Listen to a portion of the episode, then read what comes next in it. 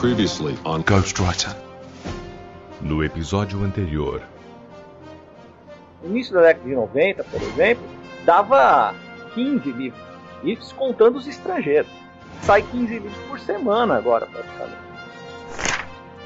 Todo mundo acha que sabe escrever, que basta aquela gramática do segundo grau e que está pronto para escrever.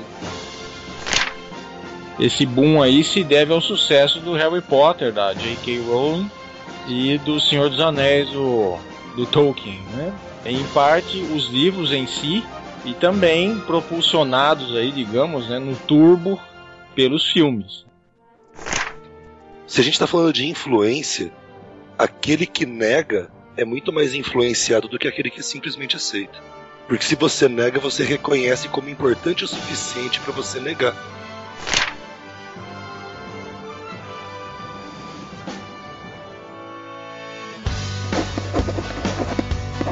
Writer. Well, I'm a writer, actually. I am a writer. Ghostwriter.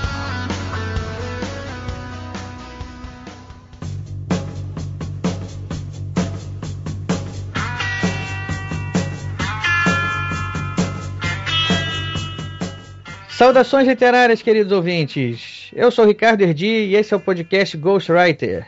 O programa de hoje nós vamos falar sobre um livro. É um livro que ainda tem uma vida relativamente curta no mercado, mas já é um sucesso estrondoso.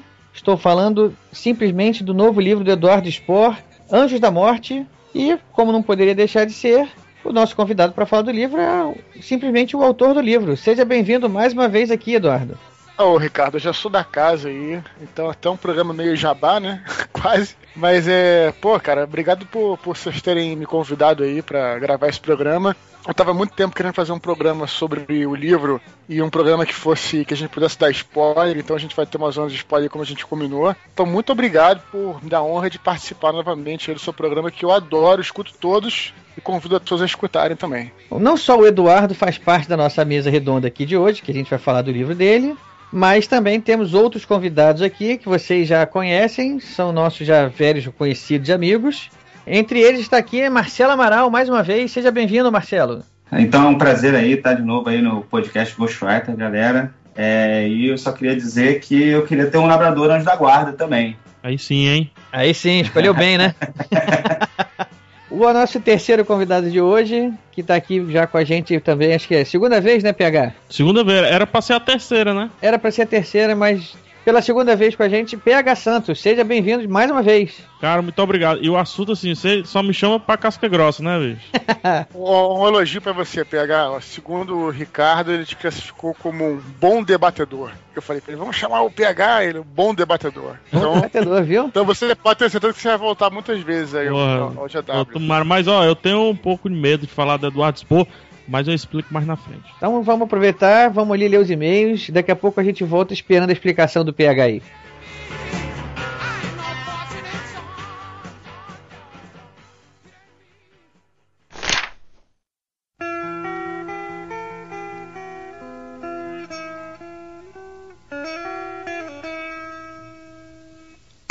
Salve, salve, amantes da literatura! Sou Rafael Moder, editor do podcast, e sejam todos bem-vindos a mais nova leitura de e-mails e recados do programa. Ao meu lado, nosso querido host, Ricardo Erdi. Seja bem-vindo, Ricardo. Muito obrigado, Rafael, pela apresentação. Estamos juntos aqui, separados por uma bela distância, mas como se diz que eu estou do seu lado, estou do seu lado. Com certeza. Para aqueles que não querem ouvir o feedback do programa passado, por favor, pule para o tempo 16 minutos e 50 segundos. Ricardo, já tô aqui com o primeiro e-mail, posso ler? Vambora! Sem perder tempo, vamos direto ao assunto. Nosso primeiro e-mail vem de Andrioli Costa, jornalista, 23 anos, de Campo Grande, Mato Grosso do Sul. Caríssimos, há anos venho com uma ideia de romance de fantasia envolvendo os mitos brasileiros na cabeça. Sempre pesquisei muito sobre o assunto, tanto na academia, graduação e mestrado, quanto por hobby mesmo, mas nunca tentei botar no papel. Semana passada, inspirada após semanas escutando Ghostwriter, o Iradex do PH Santos e as entrevistas do Rafael Dracon, acabei tendo um insight sobre finalmente desenvolver a história. Hoje, escutando o programa sobre o Anuário de Literatura Fantástica, não pude evitar. Pausei o programa no meio e finalmente comecei a escrever. Que sensação incrível! Também comprei o livro indicado da Simone Saureci, pela Amazon. Comecei a ler para subir no ombro dos gigantes e não tentar reinventar a roda, como bem disseram os participantes. Obrigado pelo incentivo. Ouvir vocês faz reacender em mim a vontade de escrever. Andrioli Costa, 23 anos de Campo Grande. Cara, duas, duas observações aqui sobre a, o e-mail do Andrioli. 23 anos já está no mestrado. Muito bem, Andrioli, parabéns. É verdade. não é para qualquer um, não. Segundo, eu gostei da menção dele aqui de subir no ombro de gigantes. Frase famosa de um Nobel de Física aí. Eu vou deixar quem se interessar por isso pesquisar, porque Ghostwriter também é cultura. Um último comentário até aqui que ele falou: o livro da Simone Saueresig, seis reais na Amazon. Não percam, galera. O, o, livro foi muito bem indicado por quem entende do assunto. Eu comprei o Conto do Sul, paguei menos do que tá aí. Olha só. Não sei se foi porque eu, como editor, escutei o programa antes que todo mundo, né? então eu fui o primeiro a comprar e adorei. Bom, continuando aqui então, vamos em frente. Eu vou ler aqui agora o e-mail que vem lá da Bahia agora. A gente já leu um e-mail lá de Mato Grosso do Sul. Agora vamos pular para Bahia. Saudações literárias família Ghostwriter. Meu nome é Arlisson, moro em Camaçari, Bahia, 18 anos. Quero parabenizar vocês pelo podcast espetacular que estão fazendo. O amor pela literatura, o qual a equipe e seus convidados conseguem passar a nós por meio de suas vozes, é incrível. Sou novato nessa coisa de podcast, comecei a escutar por causa da Super Interessante, que fez uma matéria bem maneira sobre podcast. Pesquisei uns e outros, mas me identifiquei mais com o de vocês. A trilha sonora, os temas dos programas e os convidados, tudo muito bom. Continuem assim. Só tem mais uma coisa. Não sei se alguém já perguntou, mas por que o programa não é lançado de forma regular? Devo imaginar que deve ser por causa da família e do trabalho, os quais, é claro, devem vir sempre em primeiro lugar. Mas seria legal uma previsão de quando será o próximo programa. A ansiedade é muita. Aí, primeira crítica que a gente escutou, hein? é, muito bom, mas eu gostei da crítica. Eu vou responder. Eu não queria dar essa resposta. Eu, eu, ou melhor, eu não queria que a resposta fosse essa, mas infelizmente a resposta é essa. É, o Ghostwriter ele é feito de forma amadorística. Nós fazemos ele puramente por vontade e por gosto. Tanto eu quanto Modena temos outras atividades, temos outros afazeres, outras preocupações, como você mesmo falou, família, trabalho, que ocupam grande parte do nosso tema e nos impedem de ter uma maior dedicação para isso que a gente gosta tanto, que é o programa aqui, né? Mas eu tô falando por mim, vou deixar o Modena falar também, que ele já tá lá ruindo as unhas lá, querendo com complementar. Fala aí também, Modena. É, trabalho, gente, trabalho. Alguém tem que pagar os custos do podcast. é isso aí. Infelizmente, são os nossos trabalhos. e tem que botar esse Ricardo para escrever também, gente. Não é assim tão fácil. Ficar se dedicando à pauta de programa e gravando tem que botar o cara pra sentar e escrever também. Pois é, senão meu livro não sai nunca, né? É, com certeza. então vamos lá. É isso aí, Alisson. Obrigado pelo e-mail. Muito obrigado pelos elogios. A gente gostou muito. E vamos em frente. De Mato Grosso do Sul, fomos para Bahia. E da Bahia nós vamos para Rio Grande do Sul, Porto Alegre. Olha só que beleza. Saudações literários, meus caros. Antes de mais nada, segue meus dados. Meu nome é Jordan Oliveira, sou desenvolvedor de software, tenho 26 anos e moro em Porto Alegre, capital de todos os gaúchos. Gostaria de elogiar o trabalho feito. O último podcast foi muito bacana. O pessoal foi bastante imparcial nos comentários, incluindo as críticas ao fluxo de novos livros fantásticos nacionais feitos em produção industrial. Tenho uma sugestão de tema: literatura francesa e sua influência na literatura do Brasil. Acredito que esse país foi de extrema importância na nossa formação intelectual, por isso vai render muita conversa. Visto que a literatura francesa é muito vasta, apenas a do século XX já seria suficiente para iniciar o tema. Abraços, Jordan Oliveira. A sugestão é muito boa, o tema é riquíssimo, como você mesmo falou, muito vasto e isso já é, já é um motivo até assim, para a gente ficar meio perdido até para começar. Então eu vou, vou fazer uma proposta aqui. Que tal você já começar a mandar para a gente umas indicações aí de autores e livros aí que seriam importantes num programa desse tipo, hein? Tá aí. Tá, tá, tá lançada a ideia. Aí, Jordan, tá contigo, hein, rapaz? Fica aí, fica de aviso. Vamos em frente agora, em meio do meu xará, Ricardo Santiago Santos. Ele é um projeto de escritor e comerciante, 26 anos, Cuiabá, Mato Grosso. A gente saiu. Como é que foi, moda? Nossa, nossa trajetória hoje foi aí? Mato Grosso do Sul. A gente fez uma escala lá em Camaçari, na Bahia. Depois fomos para Porto Alegre, no Rio Grande do Sul. E agora paramos, descemos de vez lá em Cuiabá, Mato Grosso. Meu Olha amigo, só. descemos não, nós subimos, né? E de Porto Alegre, Rio Grande do Sul, no sul do país, nós voltamos para o centro-oeste. Eu quis dizer descemos do avião, né? Porque é o porto final, né? Que é o último e-mail que a gente tá lendo. Ah, então, tá, desculpa, desculpa. me saí bem, né? Fugiu. Mas enfim, é... vamos lá ler o e-mail do meu xará aqui. Ele não só é meu xará, como ele, assim como eu, ele também tem um é projeto de escritor. Vamos lá, olá Erdim Modena. Há alguns anos vejo o Anuário Brasileiro de Literatura Fantástica pipocando nas esquinas da internet e por pura ignorância sempre achei que fosse uma espécie de coletânea de contos bacanas lançados em determinado ano. Que bom que vocês fizeram podcast sobre este projeto, acabando de vez com qualquer dúvida e disseminando esse belo trabalho. Eu digo belo, pois já recebi e li o livro. Num tapa. Lembra mais uma revista com vários artigos e sessões. Aquela literatura rápida e informativa. E principalmente para quem não anda antenado com as novidades do mundo da ficção especulativa na internet, o anuário é ótimo para fazer um mapeamento do que anda rolando, do que deixamos escapar, do que é interessante correr atrás. E o melhor que não é um mapeamento puro e simples, é um olhar crítico. Isso entra num comentário do Caparica feito no fim do podcast. Ele falou das facilidades da autopublicação, que agora todo escritor pode entrar no mercado, seja bom ou ruim.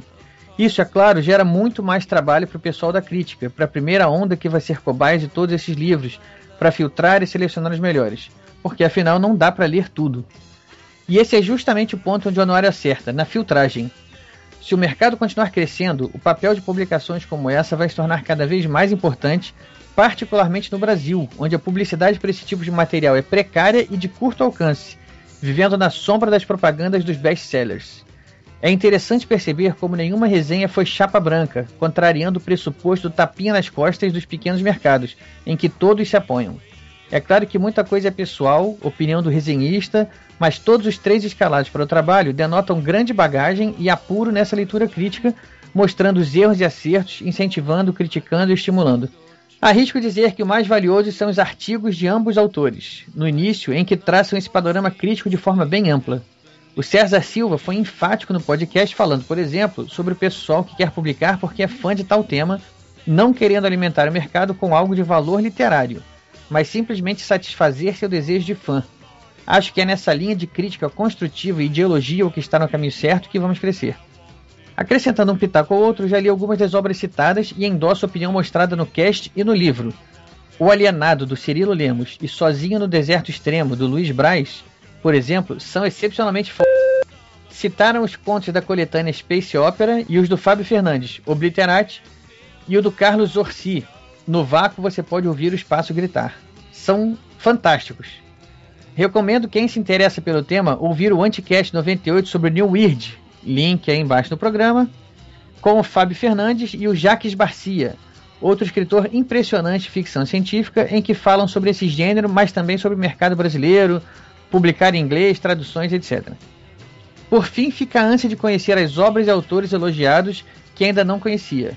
Contrariando o lema do cast, o vou comprar amanhã, fico com o vou comprar num futuro esperançosamente próximo, que eu traduzo por amanhã. E acho que com esse empurrão todos saem ganhando. Os autores do anuário, vocês do podcast e os leitores, que não podem reclamar de indicações de leituras. Parabéns pelo ótimo cast e continuem firmes na empreitada. Os amantes da literatura agradecem. Grande abraço, Ricardo Santiago Santos. Ricardo, muito obrigado pelo seu e-mail. Foi longo, mas foi bastante. Foi, foi bem importante ver que a gente está indo aí por um caminho que provoca esse tipo de resposta, né? Isso aí, Modena. Terminados os e-mails, Ricardo, antes de eu ir direto para nossos endereços, algum recado antes? Tem sim. A gente recebeu uma mensagem lá no Facebook da Cecília Matos, Cecília de Matos, e ela botou aqui a gente a par de uma campanha. Eu não sei se ela é responsável ou não, mas a mensagem chegou pra gente por meio da Cecília. Então vamos lá, ela está pedindo doações de livro para a biblioteca da Escola Municipal Professor Júlio Mastro Domênico, na rua Domingos Fernandes, 240, Ipau Sul, São Paulo. CEP 18950-000. Ela está dizendo que a biblioteca está com muitos poucos livros e os alunos estão fazendo aí uma forcinha para conseguir doações. Então tá aí, se você mora nessa região aí, se você tem como mandar um livro pelo correio, tá aí. Então, pessoal, vamos dar uma força para a escola. Toda escola municipal deve ter uma biblioteca, deveria ter uma biblioteca. É de suma importância que ela tenha uma biblioteca. Infelizmente. Nosso país é assim, né? Bom, pessoal, por hoje é só, então vamos para os nossos endereços. Quem quiser encontrar nossa página, o endereço é programagw.podomatic.com programagw.podomatic.com Nosso Twitter é o arroba programagw, arroba programagw. O nosso endereço de e-mail é programagw.gmail.com programagw.gmail.com O nosso Facebook é o facebook.com barra programagw facebook.com barra programagw e para terminar pode nos encontrar no iTunes procurando por podcast Ghostwriter podcast Ghostwriter Ricardo manda um abraço para o Eduardo Marcelo PH então vamos em frente, um abraço até daqui a pouco eu volto aí. Um abraço pessoal, até a próxima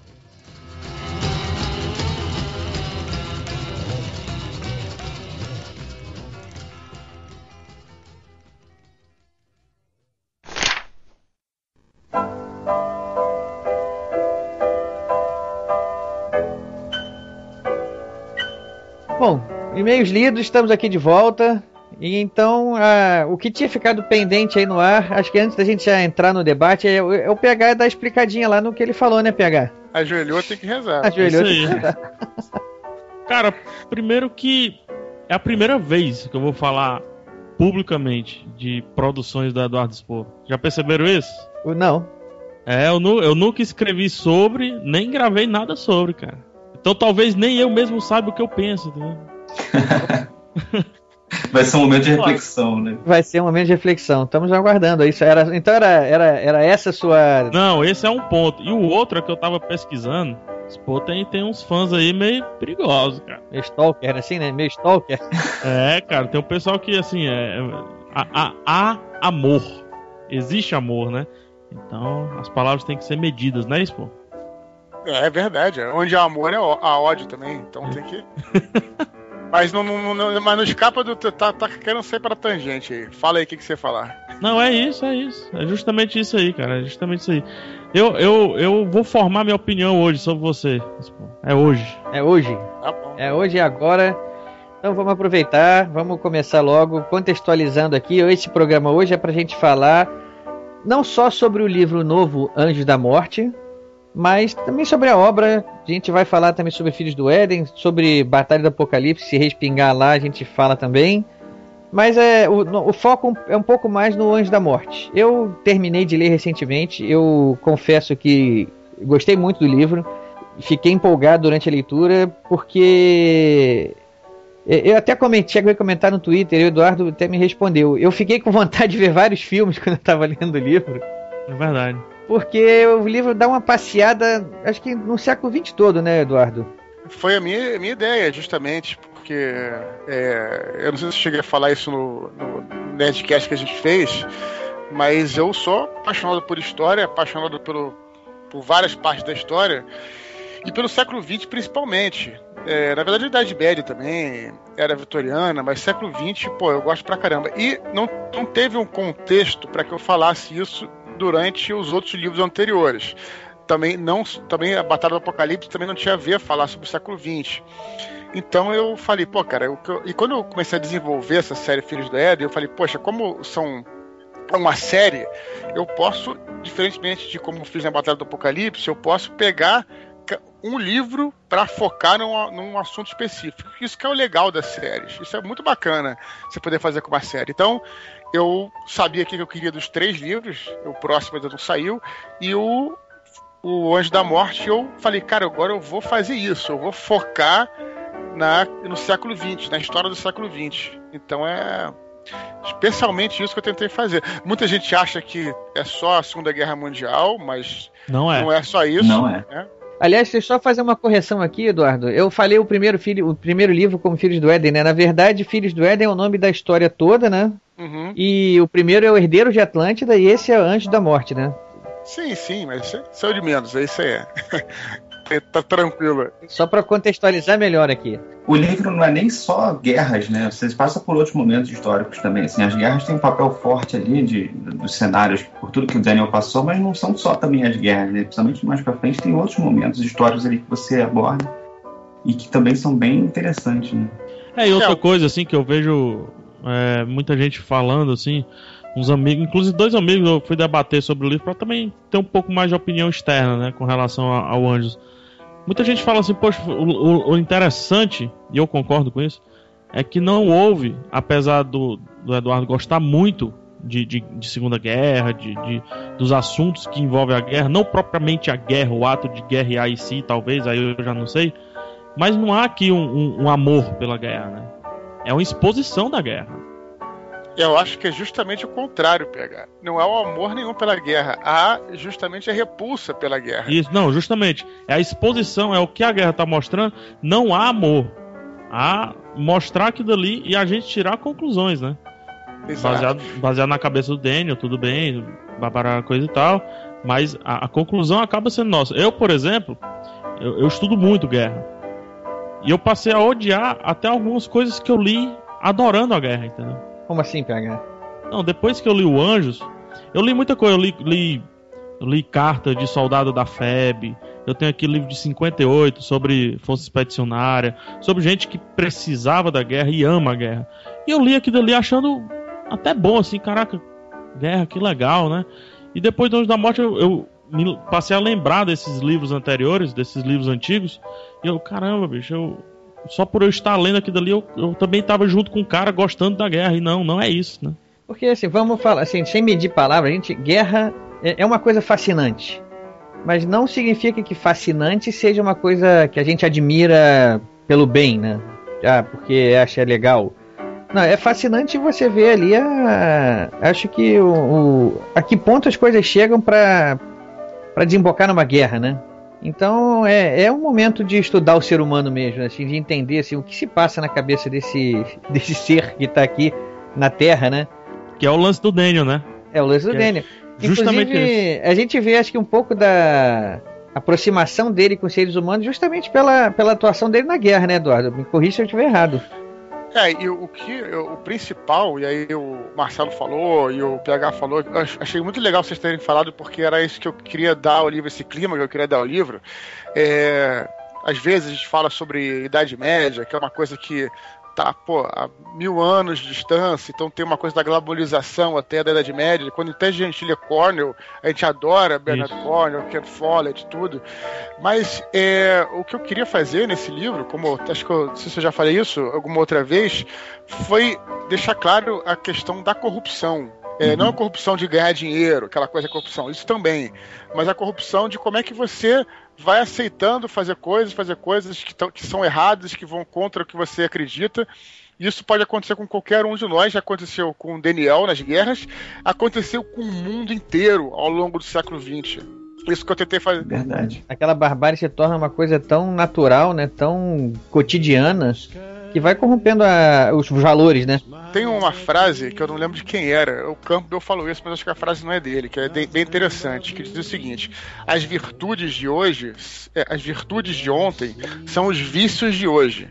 O que, que significa isso? Que de repente, vamos lá, o, pô, o, o, você faz aqui um podcast inovador, programa GW, vai pro exterior, pro mundo, ganha, ganha o prêmio dos podcasts, não sei o que tal. O programa é tão bom que aquilo, pô, é legal, uma virtude.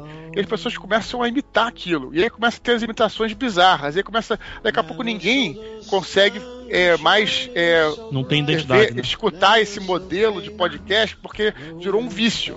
Então, as coisas. É, então, as coisas que ontem, né, cara? Quando os caras entraram na Segunda Guerra Mundial, que tinha aquela coisa do heroísmo, que tinha aquela coisa do. Defender os valores, né, né, cara? Defender os valores foram totalmente diluídos quando o nego viu o que, que foi, o que, que acabou acontecendo, o que, que na verdade era, e, e, e nego viu que, pá, então vamos pra guerra, vamos ganhar dinheiro, vamos pegar as coisas de lá, e vamos. A guerra dá dinheiro, a guerra. E aí começou a, a corromper tudo, né, cara? Então é. Isso é uma coisa que aconteceu muito ao longo da história. O século XX é bem emblemático sobre isso. Então, é, aí foi legal tentar atrelar isso a um personagem, porque num romance, se você fizer isso, as pessoas entendem melhor esse curso do que eu queria dizer, assim, né? Então a guerra não tem nada de, de bom, na verdade, né? Ela tem de fascinante porque a gente fica tentando entender o que que leva as pessoas a fazer uma coisa dessa. É, e, e, assim, voltando a falar do, do século XX, acho que como um admirador de história, e em particular do século XX, acho que eu posso me enquadrar nesse conceito aí que você falou também, Eduardo muitos de nós somos, eu creio que muitos ouvintes também devem ser, né? É. Admiradores dessa de história e tudo, né? É. A, a, tua pesquisa deve ter sido a pesquisa mais gostosa de ser feita, né? É, gostosa entre aspas, né? Mas foi, foi eu vou dizer assim, foi, foi muito O ato de fazer a pesquisa, né? É, o ato de fazer a pesquisa, né? Não a pesquisa em si, não ver lá os dados sobre morte, não. Tô falando assim, é é, é, estudar os assuntos que você teve que estudar para escrever o livro deve ter sido uma atividade prazerosa. É, o, a, a, gente tem essa, essa coisa da nostalgia. Você até outro dia falou, acho que foi no, no Twitter, que você, tem a nostalgia com, com os anos 70, é, porque você viu os anos incríveis. É, é poxa, adoro aquela seriada. Né? E é uma, da, uma das partes que eu mais gostei de escrever não foi nem da Segunda Guerra Mundial, apesar da Segunda Guerra Mundial ser uma coisa que atrai muitas pessoas. Vou te dizer, foi a, foi a parte da Guerra do Vietnã, que foi a guerra que eu vivi. A guerra acabou em 75, eu nasci em 76, mas nos anos 80, o que a gente tinha de filme sobre o Vietnã era um troço enorme, gigantesco. Exato. Então, eu meio que vivi aquela, aquele Vietnã. Né? Então é, foi uma coisa tão bem nostálgica também para mim para escrever sobre isso e tudo. Eu, eu, eu também sou assim é, tem que entender muito o que a gente vai falar aqui agora para depois no, as palavras não serem usadas fora de contexto. Mas eu também sou fã das guerras, mas fã como eu falei de, de pesquisar, de, de olhar, de entender, de saber por que, que elas aconteceram. É, tem uma, tem uma frase muito boa, assim, que, que que atesta isso que tu tá falando. Não sei se vocês conhecem um historiador chamado Eric Hobsbawm. Porra, quem não, quem não conhece? Quem não, né? Quem não conhece, né? Pronto. É, ele tá junto com os meus dois historiadores que eu mais li, assim. Tanto o Hobsbawm, com, com essa parte mais contemporânea, guerra e tudo mais.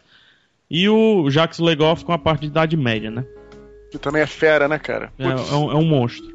E o, o Hobbesbaum, apesar de eu não concordar tanto com algumas coisas que ele fala, por conta do marxismo exacerbado e tudo mais, mas ele falou das guerras, ele falou justamente isso, cara. Cara, é ruim guerra, é péssimo. Eu estive lá, mas eu não consigo parar de ler sobre. Mas nem tudo que é fascinante é só pelo lado bem, né? O, é. o horror fascina também, né? Sim.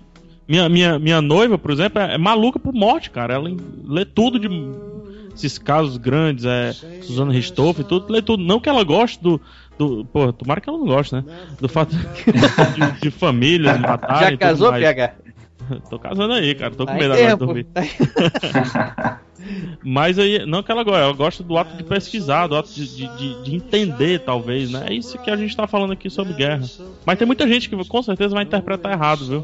Quando a gente fala que conhece sobre as armas que foram utilizadas, é, como era a organização, o, o, as curiosidades, sabe?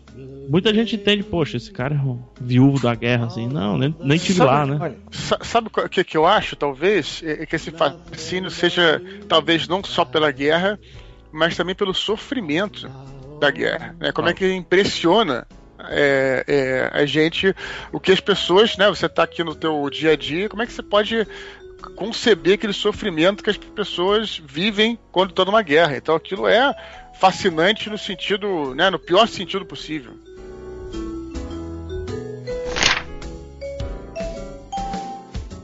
Herdeiro de Atlântida é totalmente ambientado no Brasil. É, a gente já conhece a história, apesar de ter sido o primeiro da, da, trilogia. Na cronologia, o Anjo da Morte tem muita coisa que acontece antes, né? Principalmente a história do Daniel já acontece toda antes. Uhum.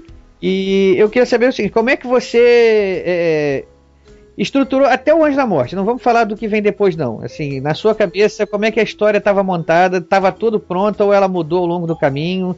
Você resolveu assim, vou fazer um pedaço de Brasil, um pedaço de século XX, outro pedaço lá mais, frente, mais na frente que a gente não vai falar ainda agora. Como é que ficou isso na sua cabeça antes de começar a escrever a história? Não, é realmente eu já tenho a história toda pronta. Assim, o esqueleto da história toda pronta. Eu não tenho, eu tenho o roteiro. O roteiro eu faço antes de começar a escrever o livro, mas o esqueleto da história, o que vai acontecer, tudo eu já sei. Na verdade, já sei tudo desde que comecei a escrever a série toda. Desde que eu acabei de escrever Batalha do Apocalipse, eu já, já sabia.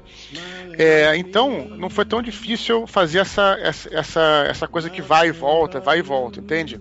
Uma coisa que eu aprendi jogando RPG, para quem joga aí também, é aquela coisa. É, a tua história pode começar meio morna tal, mas se você tiver um grande final, é, aquela história vale a pena. E se for ao contrário, não. Se a história começar com uma grande batalha tal e for minguando, o cara fala, pô, o cara não soube continuar a história. Então eu tomei nessa trilogia a decisão de fazer é como se fosse mesmo uma sinfonia, como se fosse um concerto que vai começando com aquelas notas bem leves até acabar com aquele boom, entende? Uhum. Então é por isso que eu tomei a decisão de fazer. Por isso que o, o Herdeiro de Atlântida foi realmente, cara, um livro muito local, muito regional. Eu, eu acho que é, é menor do que aquilo, menor não no sentido pejorativo, né? Mas eu digo assim, não, e também mais intimista impossível o que eu quis fazer. Fazendo uma coisa, digamos assim, numa cidadezinha do Brasil e tal, eu quis fazer aquilo pra né, uma, uma garota de faculdade, é um troço muito comum, muito mundano. A gente começa com a lupa ali, né, na, na, na, na personagem, né, olhando para ela na lupa, né, no, no, no segundo livro eles têm, têm a impressão de que tá olhando assim, o, o mapa do globo terrestre. Exatamente. Então foi exatamente essa minha intenção de fazer. Porque eu queria colocar coisa pequena e ir crescendo aos poucos. Então, ali localizado no Brasil e tal, depois vai. Anjo da Morte é uma aventura internacional e o terceiro, sem dar spoiler, vai ser uma aventura, digamos, universal. Era isso que eu tentei fazer essas três coisas, sabe? Para poder. Realmente acho que funcionava bem a, a, a narrativa dessa forma. No Batalha, a gente vê muitos flashbacks, né? Isso. Muito, muito, muito, muito mesmo. Assim, flashbacks para explicar, flashbacks para ambientar. E, e, são flashbacks meio que é, são, são pontuais, né? Tem uma história aqui, flashback, uma história aqui, flashback. Até às vezes, aí a minha leitura, eu, poxa, não quero mais ler esse flashback, eu quero voltar porque ali tava bom, né? Dava vontade de pular. a gente vai pro segundo livro e praticamente não tem flashback. Uhum. Só um pouquinho, né, cara? É, só, só ali pra dar uma ambientada cirúrgico, cirúrgico, cirúrgico, né? E eu, os, que tem, os que tem, na verdade, só te interrompendo, é pra dar um, um calço pros próximos, não é muito Pronto. pra ficar naquela história, né? Pronto, é isso que eu vou perguntar. E o terceiro livro é um flashback. é. Né? O terceiro, segundo da série, né? Você quer é, dizer, que é o né? segundo Sim. da série, o teu terceiro uhum. livro, o segundo da série falando até um pouquinho mais de estrutura literária e também de, da história em si. É, isso também foi pensado ou tu se moldou por conta de opiniões que ouviu? Ou porque é, é bem drástico, né? A mudança. Boa, são mudanças boas, mas bem, bem drásticas, né? eu não costumo dizer que o segundo livro é um flashback. Eu costumo dizer que o segundo livro é um livro cronológico que se passa no século XX e tem fast forwards, não tem flashbacks. Porque, na verdade, o que se passa, o que se passa hoje em dia, o que se passa hoje em dia é, é, é secundário com o que está acontecendo no século XX o que se passa no século XXI é secundário com o que está acontecendo no século XX, entende? Uhum. É, uhum. Mas eu vou te dizer o seguinte, cara, não foi moldado a partir de nada que as pessoas falaram, não, não, não, não foi esse caso. Pelo contrário, eu sempre gostei muito dessa, desse tipo de, de narrativa que eu usei no Anjo da Morte, no Herdeiro de Atlântida, como eu falei, foi um livro que eu, é um livro que eu adoro, cara. Quando eu, levo, eu, eu leio ele, eu tenho o maior carinho porque eu me sinto me sinto na, naquelas cidades Petrópolis, Teresópolis, onde eu passei a minha infância inteira. Eu tenho um carinho muito grande pelo Herdeiro de Atlântida. Mas, mas assim, lembrando que ele realmente é, é, foi um livro necessário para que se desse o start na história que vai, vai seguir, né? Então o que eu pensei mesmo foi nessa, nessa coisa do. Inclusive, quando eu estava escrevendo Herdeiros, eu estava louco, cara, para escrever coisas sobre a guerra, que eu já estava estudando, já estava. Mas eu não podia. Eu falei, não, vamos guardar isso aqui para frente e coloquei só a Primeira Guerra Mundial no Herdeiro de Atlântida só para só pra ambientar ali, como você bem falou, né?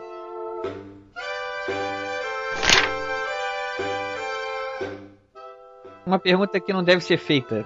Você prefere algum dos livros? Ou você preferiu escrever algum deles? Olha, é, é com o seguinte, cara. Isso aí eu acho que todo, autor pode, pode falar a mesma coisa. É, é, livro é como se fosse um filho. Você, você não pode escolher um filho porque ele tem o cabelo preto ou tem o cabelo louro. Entende como eu estou dizendo? Você Uhum. vai amar eles de qualquer maneira. Incondicional. Cada livro, no meu caso, é, é, acho que os outros autores podem dizer isso. Acho que até o que eu vou dizer é legal, até para quem está escutando também, que talvez tenha a mesma experiência. Cada livro tem um processo é, de prazer e de dificuldade. Todos eles eu tenho carinho. Batalha, eu, eu me lembro que eu escrevi é, com laço no pescoço, no sentido de que eu não sabia o que, que ia ser. Era uma coisa que, que, é, que eu tinha uma, uma esperança no Batalha e tudo. Teve as dificuldades, porque eu não tinha muito tempo e tal. Já o, o, o Herdeiro de Atlântida foi prazeroso, né? Que eu quis fazer uma coisa diferente. E foi um livro até mais fácil de escrever. Mas ao mesmo tempo também foi difícil porque eu resolvi reinventar a maneira com que eu, como eu Sim. escrevia. Que o Herdeiros é, um- é um livro muito mais simples, muito mais dinâmico. E é, o Filhos do Éden foi mais e o Anjo da Morte foi mais difícil, porque teve aquelas Hum. pesquisas históricas é, profundas. O Herdeiros é mais didático também, né, Expor? Você explica Mais muito didático. toda, toda, toda, todo o teu, teu universo que você criou, do- dos anjos, das castas, etc. Você gasta um bom tempo dele explicando, né? Mais até do que na batalha. Né? Explica de uma forma fácil. Né? Exatamente. É, não só nesses momentos, eu, eu também achei interessantíssimo, deixa eu falar uma parte aqui rapidinho, é que às vezes no, no início de alguns capítulos, como você falar, por exemplo, da Guerra Fria, vinha uma explicação que é um narrador, é como se fosse um narrador diferente, é como se fosse um prólogo dentro do capítulo de uma ambientação daquele momento que o Daniel ia viver ali. Era uma, é como se fosse um narrador explicando, um narrador à parte explicando como é que estava o mundo daquele momento e isso ia emendando e a história continuava emendando se a gente sentia a mudança da voz do narrador, né? Isso eu achei muito legal, porque era um narrador ali meio que à parte, e daqui a pouco a história já voltava pro, pro, pro foco dela, e aquela explicação não ficava perdida, ela ficou, ficou inserida ali no contexto, ficou bem encaixada. Isso eu achei muito bom, assim, que a, não só a história estava ali, como a explicação, a história que eu digo, a história do personagem, né, a história do Anjo da Morte, A trama, a trama, né? isso, a trama estava ali, continuando, mas a explicação histórica estava ali junto e não, não incomodava, uma coisa não incomodava a outra. Eu achei muito bem feito isso. Ah, isso é, é, eu- eu- que bom que você gostou, né? É, eu, deixando claro que isso é um estilo, na verdade. É, tem gente que curte, tem gente que também não curte isso. Mas é, eu fiz muito isso no, no Batalha do Apocalipse. Eu gosto de fazer, esse é meu estilo, que eu coloco um, um narrador sendo é, explicando melhor e, e- e ambientando e falando também não só da trama, como também do, da ambientação geral. Tem gente que prefere outro tipo de coisa, tem gente que prefere que não fale nada e que fique tudo na boca dos personagens, entendeu? Então é uma, é uma questão de estilo, cara. Eu fico feliz que você tenha gostado. O que pode dar a impressão para algumas pessoas que não gostam de descrição demais, ah, tá escrevendo coisas desnecessárias, para mim é o contrário. Para mim aquilo tudo ajuda a você mergulhar na história e não, e não ficar com a imaginação solta demais e começar a se perder em função disso, né? Acho que aquilo ali amarra as coisas muito bem, né? Especialmente um livro como esse, ô Ricardo, que tinha que ter um clima, entende? Até no sentido de que você escreve sobre a Idade Média. A Idade Média tem que ter um clima? Tem, perfeito. Mas o, o lance é que século XX, cara, as pessoas viveram. Você tem. Você, você não tem só é, aqueles castelos que você tem na, na- na- na Idade Média. Você tem músicas, você tem pessoas que viveram. memórias, Você né? tem filmes, você tem memórias. Então você tem que dar um clima, você tem história, você sabe exata- exatamente o que aconteceu. Na Idade Média ninguém sabe exatamente o que aconteceu. Já hoje em dia as pessoas têm, têm filme, tem gravação, tem tudo. Então tem que dar um clima, né, cara, do que, que era aquilo. E uma, co- uma coisa assim que tu falou bem de música e tal, tu coloca lá a lista né, das músicas. É- cara, isso é tão importante. Acho que todo mundo que, que escreve sobre o hoje, ou, ou sobre a, a- ou tem algum pé no realismo, o Barreto fez isso um pouco lá no Fim do Fim do Mundo, colocando que música estava assim, passando naquele momento e tudo. Cara, isso isso cresce porque a gente se ambienta, a gente quer ler de novo com a música, tentando encaixar a música e tal. E também é, me lembrou muito assim a atitude de roteiro, sabe? Script. Eu, eu acabo lendo alguns scripts, por exemplo, Canja, Aluguel e tudo. E tem a sugestão da música, né? Pra, pra ser filmado depois ou ser colocado depois na trilha sonora. Isso tira o livro da, da mesmice, sabe? Porque o, o Anjos, o que demonstra é que houve um carinho, mas antes do carinho, um, um cuidado e quase beirando ao, ao, medo de não poder errar num assunto que, que eu gostaria de ser sumidade, né? Isso é muito bom. É, tanto é que eu reescrevi dez vezes. É mesmo?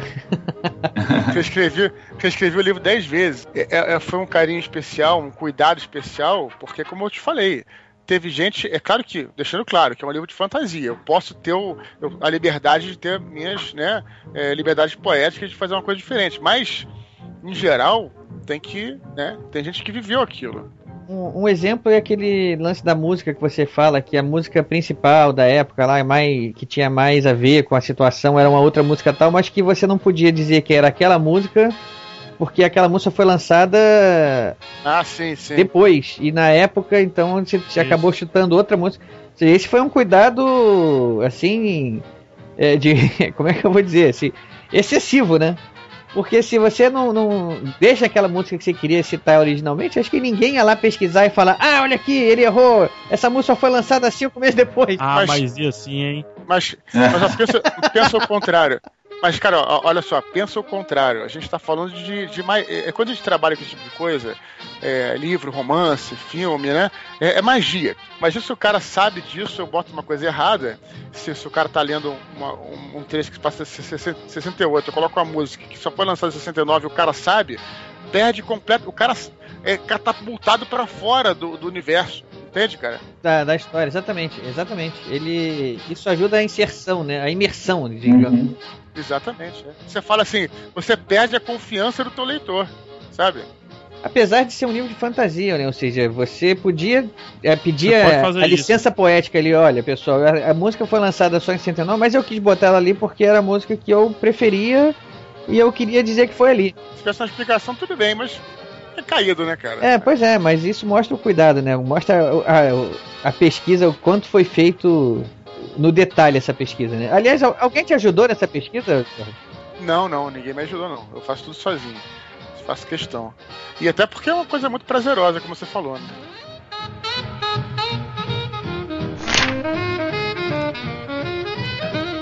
Você quis que o livro inteiro, principalmente a história do Daniel, né? Ela fosse assim, ela puxa, puxada no melancólico? Claro, porque é um cara que é, é, porque é o seguinte, o, o, o Ricardo, é um, um, cara solitário, né? É um cara que, que perdeu todo mundo, que, que foi perdendo as coisas à medida que ele foi aceitando se virar, digamos assim, não pro mal, mas aceitando se submeter a tudo aquilo. E ele vai perdendo as pessoas. Pro lado negro da força. e é claro que isso volta para ele depois, né? Como fala a frase do livro, né? Todo sangue voltará para você. E é isso que acontece mesmo o Daniel do primeiro livro é aquele personagem assim, que nem todo mundo de repente assim, ele é um herói, ele é um anti-herói, né? Vamos dizer assim, no primeiro livro. E nesse segundo livro você entende o que, por que, que ele passou, né? Por que, que ele é daquele. Por que, que ele é aquele personagem no primeiro livro, né?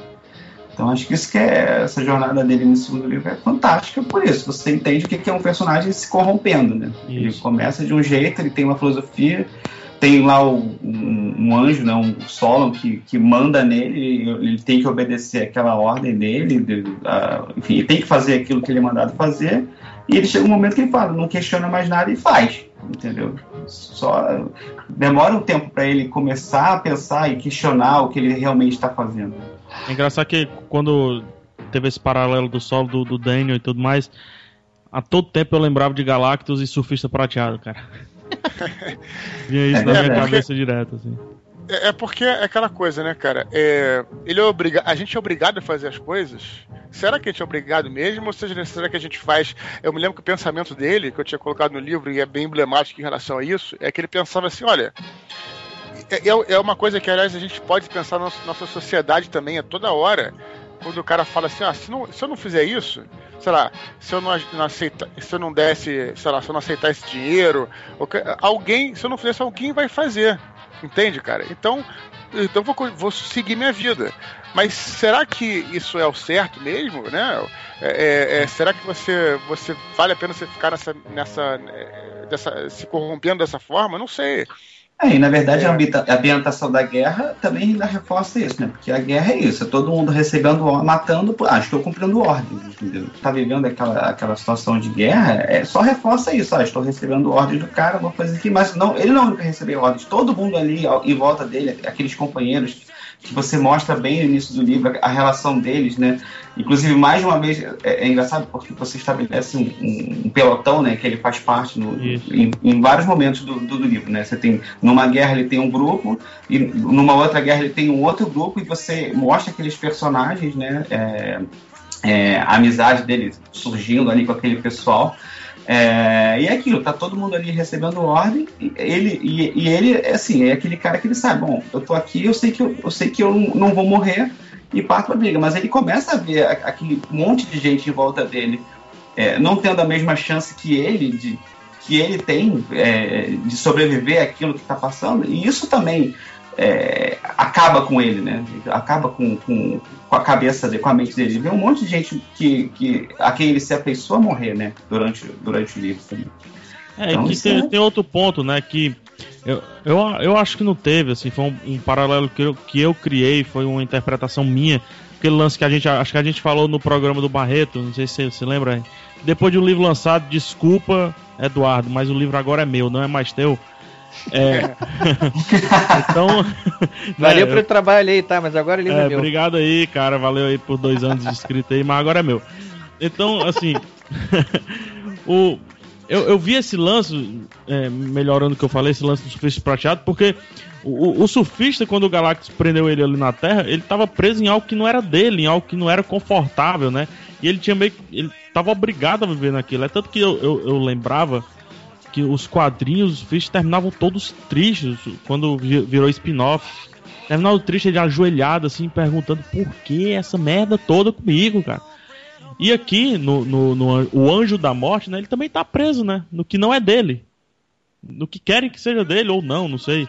Mas não é dele, cara. Você imagina tá preso na, numa casa que você não conhece, não conhecia ninguém a princípio. É complicado, né? Sim, sim, mas, mas, mas, mesmo assim, ele, ele teve a chance, a chance ele, ele poderia ter se rebelado, ele ia enfrentar as consequências, mas ele foi covarde. Né? Então ele preferiu ir ficando na, como estava sempre, foi deixando, foi deixando, foi deixando, e no final as consequências acabam voltando contra ele. Então é, é, é, é o que a gente pode fazer, é a nossa escolha de vida, né? Enfrentar, como Ablon, no caso, enfrentou, né? enfrentou as consequências e, e tudo isso, né? covardia, assim, é, é, uma palavra muito, muito forte, né? Mas é que a gente não para pra pensar, né?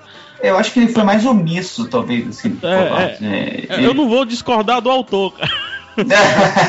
eu não vou discordar do autor. Só que eu, eu entendo. Mas, mas covardia é uma palavra forte mesmo. Né? É, como hoje é uma palavra forte, talvez a, a, o fato de ser omisso mesmo na escolha é que. E também. A, não, talvez seja covardia mesmo, que é o medo da consequência, né?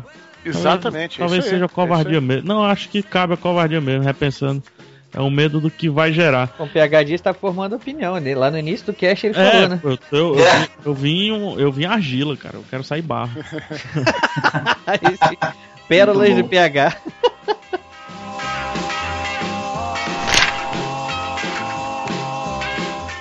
Eu não sei se eu já te fiz essa pergunta uma vez, mas se eu já fiz, desculpa, eu vou fazer de novo.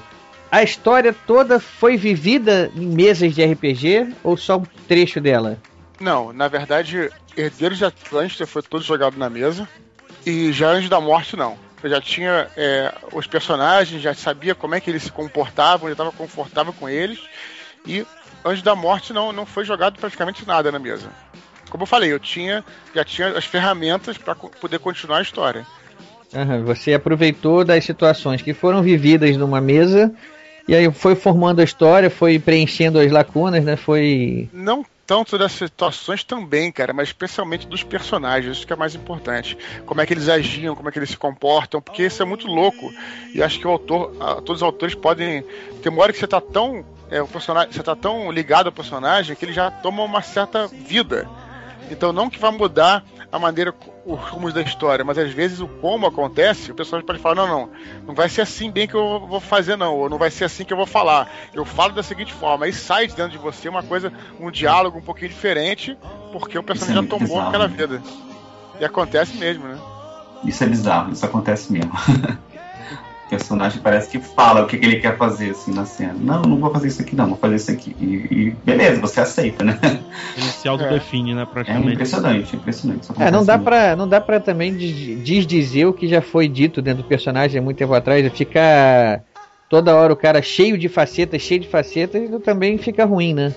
Tem que ter uma, um perfil psicológico ali para ser seguido e, e respeitado. Senão fica uma quimera, né? Uma coisa que, que é, eu, eu, eu não sei se eu consegui fazer legal, mas é foi o que eu tentei, que você pegar, por exemplo, ler, digamos, um capítulo do Daniel, no, o primeiro capítulo, o segundo, e ler lá os últimos, que já está completamente diferente. Então eu queria que essa mudança fosse gradativa. Tem muita coisa que ele aprende, que ele. Você vê, por exemplo, o Daniel de hoje, entre aspas, o Daniel de Herdeiro de Atlântico, ou enfim, ou depois, vê que ele é uma mistura de todos aqueles caras que passaram por ali. Ele é uma mistura do Craig, ele é uma mistura do, é sei lá, do, do, de todos os personagens lá, até que passaram por, pela vida dele e marcaram de alguma forma. Aliás, Craig é o cara, hein? Craig é o cara. Eu adorei esse personagem, cara. Pra mim, que... assim, o mais carismático de todos, pra mim, no livro foi o Craig. Craig Rules. Adorei esse personagem, muito legal. Cara, eu não, vou, eu, eu, não vou falar de personagem agora, não, que eu tenho que discutir em off com você sobre o Levi, tá, cara? Ih, isso se é em off. Pode entrar, na, pode entrar na zona de spoiler. Então vamos deixar um pouquinho mais pra zona de spoiler. Deixa eu fazer outra pergunta de, antes eu, da zona posso de spoiler. fazer uma? Claro, posso fazer lá. uma porque tá ligado um pouco o lance da RPG. Cara, é. Beleza, até a gente comentou aqui em Fortaleza, né, que tem o RPG, o quanto que ele ajuda para você sistematizar uma história, para você até deixar a história criar vida por si só e tudo mais, vai.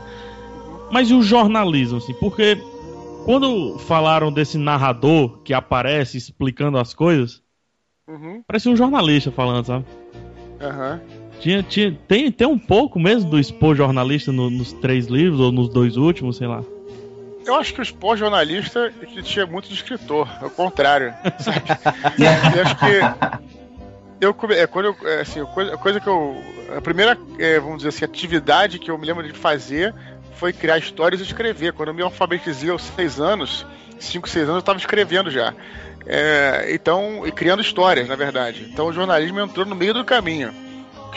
Mas me ajudou muito. Já falei isso algumas vezes. Assim, o, jornal, o jornalismo me ajudou pra caramba é, a, a, ter aquela proximidade com o texto. O jornalista escreve todo dia, escreve muito.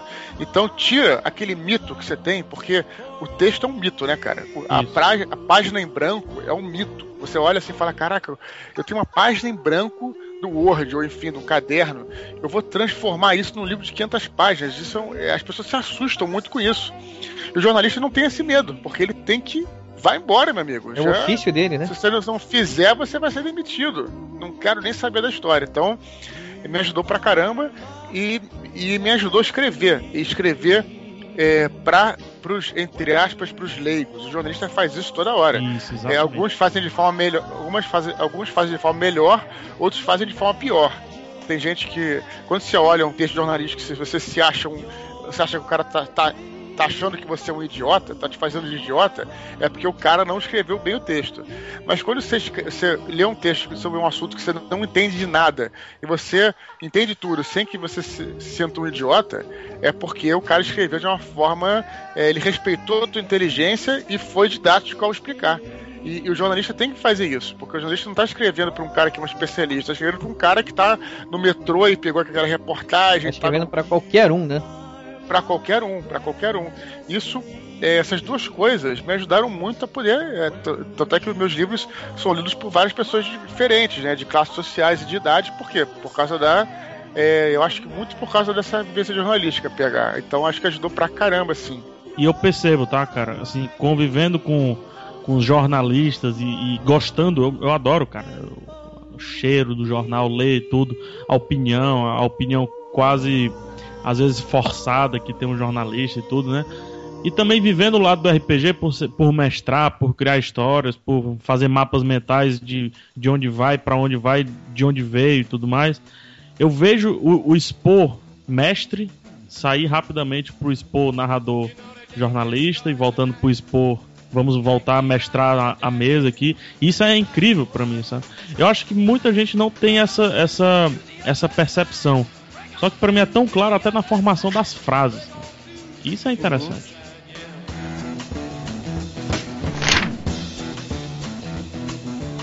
Mas olha só, o que eu queria saber, aliás, que acho que o Marcelo até compartilha dessa minha curiosidade, é sobre as castas.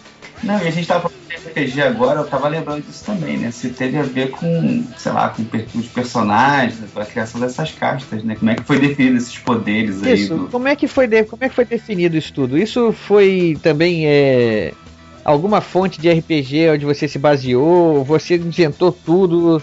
Você, ou então nem RPG, né? Você pode ter, ter pesquisado isso em textos até bíblicos aí, né? É, o quanto tem de real, irreal e expor. Acho que é mais ou menos Não, primeiro eu vou, vou, dar, vou dar uma explicação de duas, duas coisas. Que algumas coisas já falei em outros podcasts, outras vão ser inéditas pra vocês aqui. isso. Peraí, inédito. ouvintes. Música de inédito. Em música de Nesto Modena. essa tá boa, essa tá boa, hein? É que vocês fizeram uma, a pergunta de forma diferente, então eu vou responder de forma diferente. Então, eu- o que eu vou falar é o que eu sempre já- que eu já disse várias vezes, primeiro, que é o, o que é, as castas eu peguei de várias. É, tem alguns livros que eu tenho aqui em casa. É, é, dois, é, dois que eu posso citar é um chamado The Dictionary of Angels, que, que tá tem na Amazon, o outro é The Book of Genesis, o livro do Gênesis, que não é o livro do Gênesis bíblico. Enfim, tem é de um pesquisador chamado é, Robert Graves. Enfim, tem alguns livros. Então peguei alguns livros, a própria Bíblia mesmo, né? Peguei alguns livros e fiz a relação de caixas que existiam é, nos- nas várias fontes e selecionei as caixas que eu achava que se encaixavam melhor naquele universo que eu, que eu queria criar, modifiquei algumas coisas. Tem, Tem. tem mais castas. hein? Nossa, que legal. É porque, é porque tem. Cara, você não tem ideia de, de que tem de fonte, livro de Enoch, é, a Cabala. É, Isso tá- tá- já tá chegando a minha segunda pergunta aí já. Mas, aí que tá, aí que tá. Mas a necessidade de criar essas castas, ela surgiu, e agora o que eu vou falar que é inédito, ela surgiu porque a gente jogava RPG, né? A gente, essa- esse mundo surgiu com um mundo, de- é, uma- um cenário de RPG pra gente jogar com anjos e demônios. E aí, quem vou falar e talvez quem joga isso vai entender, a gente jogava um sistema que era o Storyteller, Vampire, Werewolf, Mage e todos esses. E esses sistemas sempre eram divididos. É, por exemplo, o Vampire tinha os sete clãs. Isso. O o Werewolf tinha se- os sete, os sete tribos de lobisomem. E aí por aí vai. Então, a gente criou sete caixas angélicas, entende? Para poder é, ficar parecido com aquela ideia do storyteller. Olha, bacana, hein? Que início a ideia era. Isso aí era foi a Gênesis, foi a maneira da gente. E aí foi, foi se desenvolvendo, foi se desenvolvendo. Então começou por aí. Então a necessidade de criar. Então cada um com as funções diferentes. O cara que era o guerreiro, o cara que era o mais burocrata, o cara que era o mais bondoso, o cara que tinha poderes de cura. E aí por aí foi, foi diversificando bastante, entende? Isso em que época? Que ano vocês começaram isso? 89, 90, por aí mais ou menos. Não, acho que, acho que depois. Acho que o Vampire pintou aqui no Brasil em 91. Então talvez tenha sido 92, 93. Acho que foi isso. 89 foi, foi comecei a jogar D&D. Então talvez tenha sido 81, 82, 83, 93, por aí. Falei 80 e poucos, né? 93, por aí. 92, 91. Acho que foi por aí. Década de 90. Então, ou seja, isso só pra saber assim, há quanto tempo essa história tá na sua cabeça mesmo aí Caramba. já. Isso eu fiquei impressionado agora, porque eu achei até que fosse uma coisa um pouco mais recente, mas pelo visto não, pelo visto o Daniel e todo esse mundo tá na sua cabeça já aí. Não, ó, já sei, já sei o ano certo. O ano certo, 90, 95.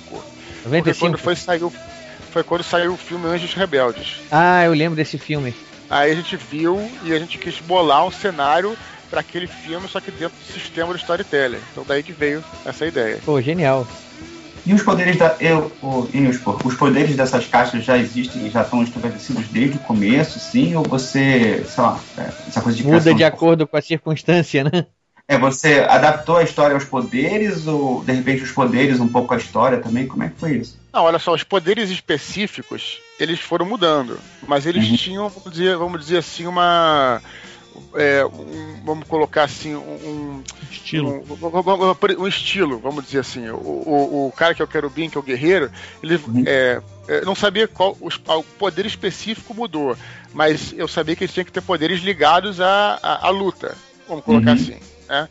Então, e os ofanins tinham que ter poder ligados à, à cura, à luz, à manipulação de emoções. Carisma, isso, né? foi, isso, foi, é, isso foi mantido. Por exemplo, os, ele, os skins elementais e por aí uhum. vai. Uhum. Esse, você falado isso aí, 95, a gente tem agora noção de tempo que essa história começou a ser criada. Na época que, que o Christopher Walker era bom, né? Que na época que o Christopher Walker era bom, fez papel de bonzinho? Não. Não, bom, bom ator, cara. Ah.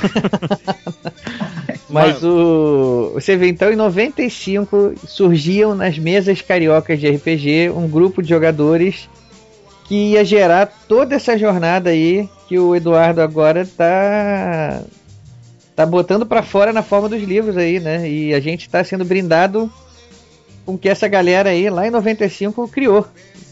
Eu acho isso muito legal assim, descobrir isso. As coisas começando lá, o que que eu tava fazendo esse ano, onde é que tava, e sabe, muito, muito interessante para mim isso. É, tava nascendo um universo ali, né? É, tava nascendo um universo do qual eu ia me interessar, né? Isso é muito, muito legal isso. É por isso que às vezes as pessoas perguntam se eu não me confundo, assim, de, digamos, em alguma coisa, alguma regra do universo. Eu não me confundo porque eu já tô vivendo isso há muitos anos, há décadas quase. Bacana. Então. Já, já faz já parte, ele tá dominado já. Já faz, né? já faz parte, já faz parte isso. É, isso é interessante porque hoje, com, com essa tendência recente da, da literatura de fantasia né, nacional, tendência boa, né, de estar tá explodindo e tudo, muita gente boa publicando, o trabalho que a Fantasy vem fazendo, que, que a própria Record também vem fazendo é interessante, tá, tão garimpando, né, pessoas para isso. Tem muita gente que chega, e aí, PH, tu vai lançar o teu quando? É quase que uma obrigação agora, né? vai lançar o teu quando? Eu, cara, assim, eu não vou lançar só que eu, eu, eu, escrevo desde sempre, porque o RPG te faz isso, cara. É impossível é. você, sei lá, você mestrar sem, sem sistematizar aquilo, sem colocar num papel. E depois que a aventura acaba, depois que aquele grupo acaba e é formado outro grupo e aquela história não vai ser mais jogada, putz, eu, eu quero continuar aquilo, entendeu? Então eu acabo continuando, eu acabo escrevendo muito sobre isso. PH, o bom do RPG é que ele cria, olha só o que eu vou falar agora que é bacana. Ele cria um universo não linear. Enquanto Aí. todos os demais criadores, o cara que cria um livro, o cara que cria um filme, um roteiro de um filme, o cara que cria uma história de quadrinho, ele cria um universo linear, né? É, o jogador de RPG, o mestre de RPG, ele cria um universo não linear. Dentro da mesa de jogo, os jogadores podem fazer o que eles quiserem e vão te perguntar por que isso? Por é. que aquilo? Por que, que eu sou um elfo e, e mas por que que eu, eu sou é, tenho cabelo preto e não tenho cabelo é, vermelho? Por quê? Porque da onde? Então você tem que pensar em tudo, cara. Isso. Então é claro que atualmente sua história está 100% sempre sendo contestada. Sendo, sendo sempre criada, né? Com essas. É, é o, no, no, o final é imprevisível, né? Você está você tá ajudando né? a fazer o final, né? Exatamente. E que bom. E aí eu já emendo uma, a, a pergunta, não sei se já para virar pro spoiler. Eu tô maluco aqui, hein? Ainda não, ainda não. Vai chegar no spoiler. Faz a pergunta e vamos ver se vai ficar agora ou depois. Não é de spoiler, não é de spoiler, não é de spoiler. Vamos entrar no spoiler já já. A gente tem, tem uma máxima aí, né, Dudu? De, de, Dudu não, desculpa tem uma máxima aí, né, de personagens devem mudar, né? Personagens devem evoluir. Isso tá muito claro no terceiro livro, né? Quando tu tava escrevendo o segundo livro, na verdade o primeiro dessa nova série, né? O Herdeiros, não tinha medo de o fato de fulano ser um querubim, ser um serafim, ser um afanim, sei lá, é, não ficou com medo de engessar o cara? Poxa, eu não posso tirar muito, eu não posso sair da tangente aqui, porque senão ele, ele tá deixando a essência dele. Isso aí não, não, não, não ficou com medo na hora de escrever, de enraizar, de engessar um pouco a história por conta disso? Então, PH, na, na verdade não, não tive problema com isso não. Eu acho que é uma vez pergunta, é, por favor, sem querer me comparar com ninguém, antes que os Titas deem um grito, perguntaram uma vez pro, pro Isaac Asimov se é, as três leis da robótica tinham engessado os personagens dele, engessado as histórias dele. Ele falou que isso acabou, ele achou que fosse acontecer isso, isso acabou ajudando a dar ideias para desenvolver muitas questões e muitos conflitos dentro daquilo. Aquilo que foi a mola propulsora. E no meu caso, é, também por um momento achei que poderia, né, as castas poderiam é, ter esse problema, mas acabou que ela se tornaram a mola propulsora para tudo aquilo, porque é, olha só, vou te dar um exemplo. Eu vivo falando em outros livros que os malaquins são anjos sábios, anjos estudiosos, anjos sei que tal, mas quando você vai ver, essa essência deles está lá. Eles continuam sendo sábios no sentido de erudição, continuam sendo estudiosos, mas ele pode ser um, um babaca ou ele pode ser um cara maneiro. Aí vai depender. Então, é legal colocar essas várias tendências Legal. dentro, do, dentro da mesma casta. Não é o que você é, né? É o que você faz com o que você tem, né? Exato, exato. é. Então achei bacana poder fazer, por exemplo, três querubins totalmente diferentes, né? Como foi o caso é, o Ablon, Daniel Urakin, são três querubins totalmente diferentes. Até porque você mostra a influência que o fato desses, principalmente os querumbins, né, eles estarem vivendo no mundo humano, como é que isso vai moldando eles também, né? Isso vai, isso transforma eles, né? Eles deixam de ser só anjos e, e passam até a ter personalidade, paixões, etc. Enfim, isso, isso acaba moldando essas personalidades também. E o- a, a vivência deles na Terra, exatamente.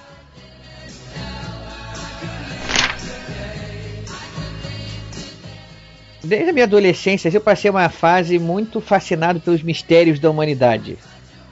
E pesquisei muito, na época, sobre OVNI, sobre civilizações que, passadas, incas, astecas, mas. E óbvio que eu não podia ter. Não passou despercebido é, o mito de Atlântida. E, assim, é lógico que o livro tem. É muito evidente ah, toda a influência de- da- do mito de Atlântida, da história de Atlântida na história, né? É forte isso, muito, é, Desde o primeiro livro. É presente desde o primeiro, é isso que eu ia falar. presente desde o primeiro lá.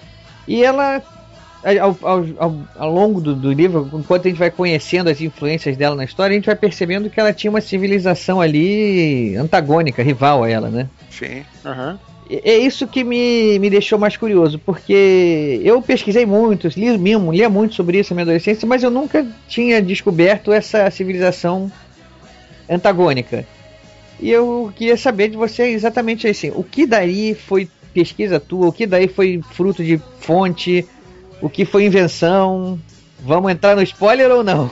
Não, não, isso tranquilo, isso não é spoiler, não. Porra, Já- entra já- logo no spoiler, mano. Então essa é a última, vamos lá. Não. Depois dessa a gente vai spoiler na veia. Cara, é, sobre a. Então, é, eu confesso que eu já me perdi em, saber o que, que é fonte que eu estudei e coisas, coisas que eu criei. Hoje em dia eu tô bem, per- assim, tô bem perdido em relação a isso, eu não tenho certeza. Mas o que eu posso dizer é o seguinte, eu tento, sempre tentei fazer, e acho que isso é uma característica do, do universo aí, que, que- dos livros, é tentar pegar é, meio que tudo que tem é, na- no nosso universo e mesclar. É, um exemplo clássico disso é o fato de que eu não uso só a mitologia hebraico-cristã. Também tem deuses gregos, tem os elfos, tem, tem tudo aquilo e, e- aquilo é colocado de uma forma coerente dentro do universo. Acho que isso está claro para quem já leu qualquer um dos livros, né? Então, você tem essa, essa, é, essa um mito de Atlântida, que é um mito te- tecnicamente grego, né, que surgiu é, a primeira vez na Grécia e tal. Platão, a, ideia, né? a ideia disso é Platão e tudo. E lá pelo Oriente Médio, a primeira, a primeira civilização, cidade que teria existido, também mítica, seria a cidade de Enoch. Então, é, em, par- é, em paralelo à- Atlântida, que é grega, né, no Oriente Médio, é, a gente tem esse mito, também um mito do Oriente Médio, que é dessa cidade de Enoch, que teria sido fundada por Caim, que, que é o filho que, que seria teria sido filho de Adão, né? Caim é, matou Abel, etc. Aquela história da Bíblia que a gente conhece. Então, como é que eu iria juntar essas duas histórias que eu achava bacana sobre duas civilizações? Então eu juntei da seguinte forma, né? Você sabe que existe uma teoria, e também misturando as paradas da pseudociência, porque também não é ciência isso, que é uma parada que eu sempre achei irada, cara. Irada. Irada também, tudo entre aspas, de que essa ideia de que em certo momento na Terra existiu, isso é verdade, assim, não foi criação minha, existiam duas raças humanas. que era o Homo sapiens e o Neandertal. Isso é praticamente certo de que, de, de que existiu. Eles coexistiram, né? Coexistiram e uma não era evolução da outra, do que se, eram parte do mesmo ancestral comum. Eu sempre fui fascinado. Eu imagino o que, que seria você viver num mundo com duas raças humanas, né? É muito. Então, aí a minha, na mitologia que eu criei, eu, eu coloquei que existe tem um ancestral comum e dali partem três raças, que seria os Atlantes, os humanos e os Neandertais. Os Neandertais acabaram. É, é, a evolução acabou se dando, acabando com eles. Os humanos e os Atlantes sobreviveram ali e cada um lutavam. E essa coisa também influencia aí um pouco mais do Tolkien, de que os Atlantes eles eram muito mais poderosos, só que eles eram menos adaptáveis e, e, e eram é, de menor número que os humanos, né? Então os humanos se adaptavam e tudo, então eles foram convivendo ali essas duas raças. Então daí que veio essa ideia de ter essas duas civilizações, é, Enoch que era no deserto e de fato era, assim, se, segundo os mitos era no deserto, e Atlântida que era no mar. Então aí ficaram as duas civilizações, uma no deserto, na água, né, e outra na terra, que estariam lutando e se tornando antagônicas. Não sei se eu respondi bem o que você queria saber, Não, mas falei. sim, era, era isso que eu queria saber de onde tinha surgido essa, esse antagonismo, essa toda essa inimizade, nessa né, rivalidade, melhor dizendo, que a gente percebe no livro, né? Enfim, Marcelo, acho que você também quer saber alguma coisa disso ou a gente já vai direto para a zona de spoilers aí? Na verdade, eu tinha uma dúvida que eu, que eu acho que não é spoiler, e, mas assim, quando questão a Enoch e Atlântida, era isso que eu queria saber, tá respondido. Mas eu tenho uma outra pergunta que eu acho que não é spoiler, que é o seguinte, assim, eu, eu, nos livros do Sporo eu sempre identifiquei muito essa coisa, ele, ele escreve muito é, fantasmas, espíritos atormentados, eu sempre vi isso, em todos os livros dele tem isso. Mas eu senti que, que ele, nesse, nesse livro em particular, no Anjo da Morte... Estava mais assombrado, né? Até pela, pela ambientação, até pela... É, tá mal assombrado o livro. até pela ambientação de guerra, etc., ele explora muito isso, assim, ele, ele mostra vários, assim, é, é uma coisa que me chama muita atenção no livro, eu fico até impressionado com as descrições, assim, né? E, e aí eu queria saber o que que. De onde que veio isso, assim? Quais foram as referências para ele, ele é, criar essas entidades, né? Como é que ele. Como é que ele. Até inclusive os fantasmas afetam né, o tecido, né? Então, os anjos vêm, os homens não vêm, mas aí os santuários é, até é, alguns elementos de proteção ali. Então tem a ver com, esse, com essa presença desses fantasmas. Né? Eu queria saber como é que você pesquisou e criou esse, é, essas entidades aí, o, tipo. Acho que não foi. O, o, eu acho que isso aí é, acho que não só o espiritismo, mas tem várias crenças aí que, que determinam. Ué, um filme que é bem por aí, falando em filme, é o Ghost, que é bem emblemático uhum. também, que tem todas. A, o, o Ghost pega, pega todas aquelas histórias, não espíritas, mas de espírito. Aquela coisa, se o fantasma tá na Terra porque tem uma pendência. Né? Tem essas coisas, né? Isso é exatamente o que minha, uma série que minha esposa adorava, que já acabou, que é o Ghost Whisperer. É o GW também, outro GW aí. É uma série que a protagonista é Melinda Gordon, ela é uma médium que fala com espíritos e todo episódio ela tem que ajudar algum espírito a resolver essa pendência para ele poder fazer a passagem. Isso, isso. Isso aí, isso aí não é só da religião espírita, acho que é um conhecimento uhum. meio que. É uma, uma, uma crença meio, meio comum, levando em conta que os anjos conseguem, né, por ser criaturas mesmo materializadas, enxergar o plano astral e esses espíritos todos. Então é, era necessário, é, ficava totalmente incoerente se eu não colocasse esses fantasmas que na guerra estão em todo lugar. Então é, era uhum. necessário, às vezes, colocar toda hora esses, esses fantasmas e porque estavam ali e tudo. E, e eu acho que tinha a ver com a. especialmente com a guerra, mas não só na guerra, né? Vários lugares que ele entra e vê, abre a porta de um banheiro, vê um, um, um fantasma. E tem classificações de fantasma, como por exemplo. É, é quase, é quase como se fossem castas também, né? Assim, guardando a proporção, mas é quase como se fosse. Tem tipos diferentes né, de fantasmas. Você escreve eles no, no bem, até associado às vezes pela forma como o cara morreu, ou seja, você tem um. Se, se, enfim, você coloca isso no livro, né? Sim, sim, sim. É. E aí é, tinha que ter essa preocupação, né? Então, é, uma vez alguém me perguntou se nesse do, do, primeiro capítulo, que é sobre o desembarque do dia D. O que, que aquilo tem diferente em relação a todos os livros, todos os filmes que já colocaram aquilo. Tem diferente porque você consegue ver as duas camadas, né? Do plano Isso. físico e plano espiritual. Uhum. Isso que eu acho que é o que, é o, é o, é o que diferencia da, é, de um livro de guerra ou de coisas assim. Eu posso fazer até uma pergunta que, fugindo um pouco de história e tal, fugindo um pouco da história em si, melhor dizendo, é, pode parecer um meia, meia bestada, tá? A pergunta que eu vou fazer, mas, mas aceite. eu, eu tava vendo os estudos de capa que foram feitos assim. Tem muita gente que diz, ah, a capa não define livro e tal. Eu, eu, eu gosto que defina. Eu, eu, eu acho capa uma parada muito importante, sim. E tem nos estudos de capa, a maioria tá no desembarque das tropas. Tem, tem uma que eu acho inclusive fantástica. A, lá tá no teu site, tá como a, a, a capa D, que tem um anjo no, no, céu, assim, tem uma forma em nuvem do anjo e as tropas desembarcando meio que é, observados por aquilo ali. E essa capa é um pouco mais sóbria, né? Que foi escolhido do livro. Uhum. Foi, foi, foi escolha tua? Foi, foi escolha minha, foi escolha minha. Eu já sabia mais ou menos o que eu queria, o que eu queria da capa eu queria uma. Cara, eu, eu gosto muito de capas. Eu acho que esse desenhista que trabalha comigo desenha muito bem paisagens. Então eu, eu, eu não queria dar, um, dar foco no personagem, eu queria dar foco na paisagem. Eu queria mostrar é, na capa não uma cena de ação, mas uma cena de, vamos dizer assim, de depressão, vamos colocar assim, de uma, é, de uma expectativa, de reflexão, de coisa assim. Então é, é, era o que eu queria, o tom que eu queria dar na capa.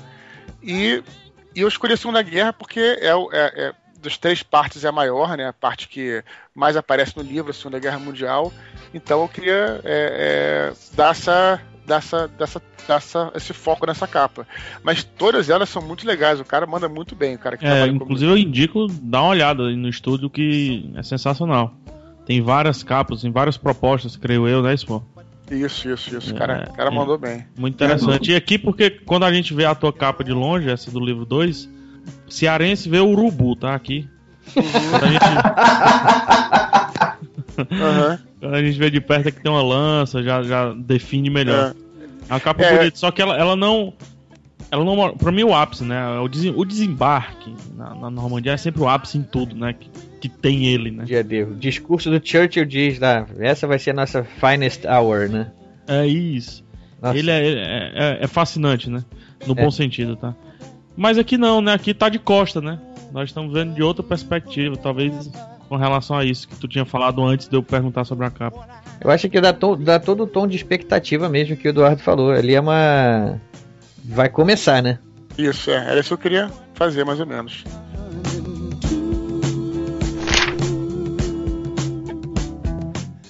Bom, Modena, toca um alarme aí bem alto, alarme de incêndio, daqueles que ninguém vai poder depois dizer que não ouviu. Activating alarm system. A partir de agora, ouça por sua conta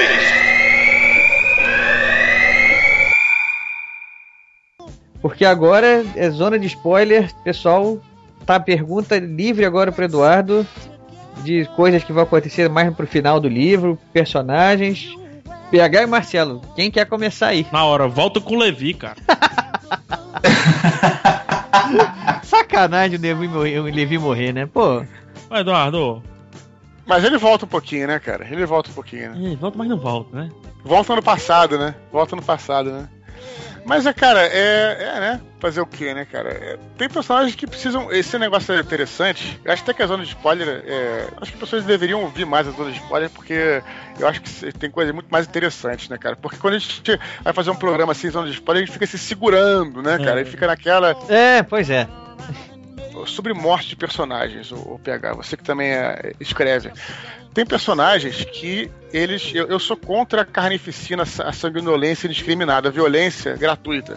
Mas acho que tem personagens que precisam morrer por causa da trama. Então eu não vou nem falar dos meus livros. Eu sempre, eu sempre, quando eu falo sobre isso, eu dou o seguinte exemplo, que é um exemplo muito interessante, que é o exemplo do Lando Calrissian. Né, do, do Lando no Retorno uhum. de Jedi. O Lando, no Império Contra-Ataque, ele foi o traidor né? Foi traidor, traiu o Han Solo e tal, etc. No Retorno de Jedi, o que acontece? Estava programado para ele pegar a Millennium Falcon, entrar na Estrela da Morte e morrer, explodir com a Millennium Falcon, com ele ia morrer com tudo explodindo, ele ia morrer e a Millennium Falcon ia ser destruída. Tanto era assim que tem uma hora que o Han Solo ainda, ainda ficou no roteiro essa, essa cena do Han Solo olhando pra, pra Millennium Falcon falando, pô, tem uma impressão de que eu não vou mais ver essa nave. E aí, isso aconteceu. Os caras botaram isso para um público é, selecionado assistir, e o público americano, um da mole, falou: não, não pode morrer, não pode acabar com o Millennium Falcon e tal. Então o Jorge bunda Lucas. mole, eu falo logo. É. E aí, aí o Jorge Lucas, aí o Jorge Lucas pegou e reformulou isso. Mas eu acho que seria muito mais perfeito pra trama. Cara, ia ser muito mais dramático. Caralho, que final foda. Se o Lando Calrissian, que todo mundo via como um traidor, chegasse, explodisse a Estrela da Morte e desse a vida por aquilo. Caralho, só de falar eu me, me arrepio. Entendeu? Então, é, não é que você vai matar os heróis, só que tem personagens que, pela trama, precisam morrer, cara, pra história se tornar mais dramática. Pra história. Você, pra você lembrar daquela história e se emocionar com Pra aquilo. criar um auge, né? É, pra criar um, né? Você fala, poxa, o cara, o cara não tava. Ele, não fez aquilo mesmo. Eu não duvido mais dele agora, sabe? Ele, Uhum. ele, é, ele realmente morreu por aquilo. Então, caralho, que foda. É aquela hora que você, quando você vê, por exemplo, o, o Tony Stark, é, todo mundo acha que ele é um babaca, ele pega a. No, no Vingadores, Vingadores, né? Ele, né? ele, ele pega a, a bomba nuclear e sobe, ele fala. Ah, e tu tinha falado, pô, você é um cara que não- nunca se sacrifica por ninguém. E ele fala, não, eu vou nessa. E tu, caralho. Aí a plateia se arrepia. Por quê? É, enfim, não morreu. Mas, enfim. É isso que eu ia falar, você pode fazer ele, eu ele tava disposto a, morte. morrer. Ele estava É. disposto a morrer. Isso, isso é necessário que isso aconteça. Então, alguns personagens, infelizmente, para dar, para ter um porquê da história, eles precisam morrer, né? Bom, eu acho que se a gente continuar pedindo aqui pro Lando morrer naquela cena, a gente, o George Lucas vai acabar acertando, porque ele muda tanto a história, né? Toda hora tem uma. Mas agora, mas agora é tarde demais, ô Ricardo. Agora é tarde demais. Tá na mão da Disney agora. Ah, mas o. Já mudou lá o tiro lá que o. Ah, nem fala disso, O cara. Han Solo fez, né? Já ele tinha tirado primeiro, depois ele atirou junto, depois o outro cara atirou primeiro. Se a gente continuar pedindo, ele, ele refilma a cena e bota o Lando morrer. Não, nunca vai botar porque ele vai estar ficando mais, mais, mais, mais mole, e não mais duro com o passar do tempo. Então nunca vai botar o Lando morrendo, não. Mas então, vamos lá. O que mais de spoiler a gente pode perguntar aqui agora? Mas eu quero spoiler agora, ô, PH. Spoiler na veia mesmo. Caramba. Eu tenho um bom aqui. Vai, manda aí, que eu tô com um aqui também, mas manda aí, vai. Cara, olha só, aquele labrador, né? Eu, eu falei do labrador no início do podcast, não foi à toa, porque assim, é, porra, eu achei uma sacanagem o que aconteceu com ele, cara.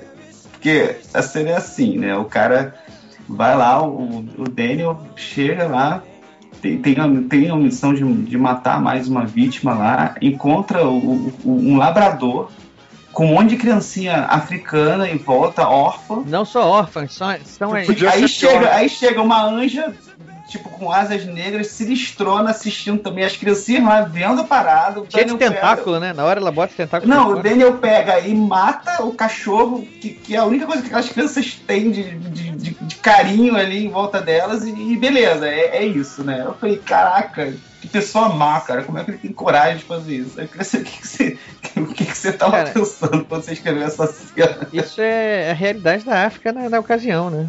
Vou deixar claro que na verdade ele não quis matar. Né, o, o- foi o próprio cachorro que pediu pra morrer. Ele ficou na crise ali na hora, né? É verdade. É, o que aconteceu mais, mais uma vez, isso era necessário pra trama. É, inclusive ele fala, o próprio Zack, que é o- um cachorro, é, é um anjo, né? Só que tá materializado em cachorro, ele fala isso, ele fala. É, os orfanistas não têm esse medo de morrer, contanto que seja uma causa maior. E ele falou que se ele não. Se, é, ele tava fazendo merda sem parar. E, e o Zack é, já tinha salvado ele antes. Ele era um amigo querido, querido dele. Então, só você sentindo a dor de todas aquelas pessoas que você matou, que você vai conseguir superar isso. Então, por isso que ele precisou morrer, ele deu a vida dele, aí ele falou: agora você vai me matar. E aí, é, mais uma vez, é, é- foi sinistro, mas é, foi necessaríssimo para que a trama continuasse caminhando. Né? É, Sem foi a aquilo. morte que fez cair a ficha do, do Daniel, né? Foi aquela É. que, não, agora não dá mais. Turning point pra ele ali, né? Ele já, fe- ele já tinha feito tanta merda que tinha que ser uma merda unifederal, né, cara? Pra realmente poder tocar ele. Aliás, forma. aproveitando ah, ah, o zona de spoiler aqui, eu vou fazer uma pergunta também. É, é um pouco desonesta, se você quiser não, também não responda. Mas a rede realmente existia ou era uma desculpa da. pra que o Daniel fizesse os favorzinhos pessoais? Isso é spoiler do próximo livro. Aí já Ah, não então- posso então- falar. Opa, Manda um e-mail aí, cara.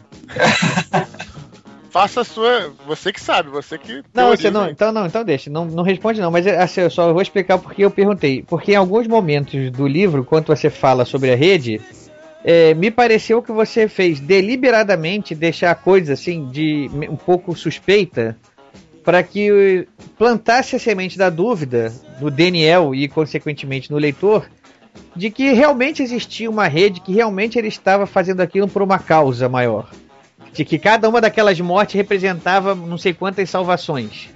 Olha só, eu não vou te responder isso, é, o sim ou não, porque spoiler do próximo. O que eu posso te falar é o seguinte: eu tentei recriar o clima da época e realmente isso era o que acontecia na Guerra Fria. Tudo bem que a gente tá falando de coisas de anjo, né? Mas é, o clima é mais ou menos o mesmo, entre aspas, vamos colocar dessa forma. É um assassino profissional. Você nunca sabia se a coisa era aquilo ou não.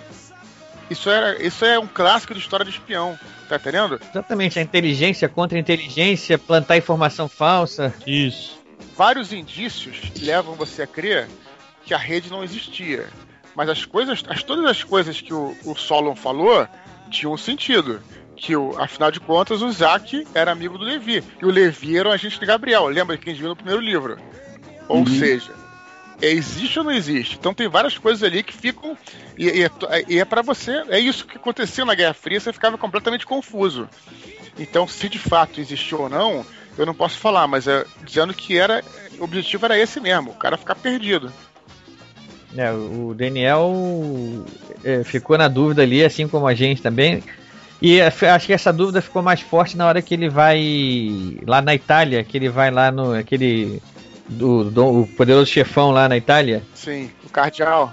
Cardeal. Isso, na hora que ele vai puxar o gatilho, que fala que o cara fala, "Gente, ele ele parece sincero quando ele fica, quando ele não entende o que significa aquela história de rede, né? Então ele fala, "Se- segura sua arma, soldado, porque eu se eu for, se eu tô morrendo por esse motivo, então é injusto, né? Aham. Fica me, me parece que ele fala isso naquela hora, naquele momento ali.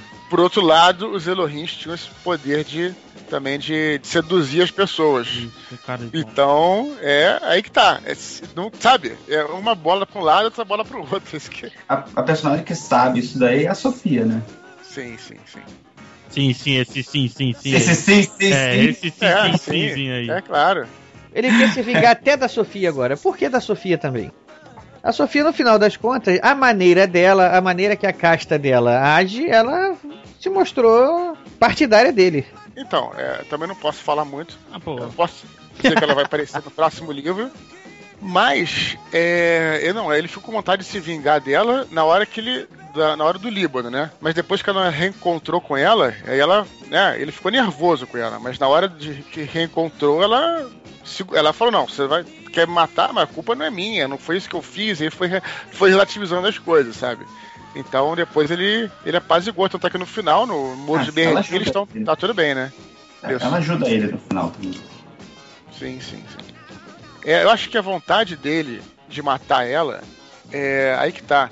Era mais uma. Mais aquela coisa, um sentimento de coitado dele, sabe? Ah, ela me traiu, ela não sei o que. Na verdade, a culpa por tudo aquilo foi dele. Foi isso que ela falou no final.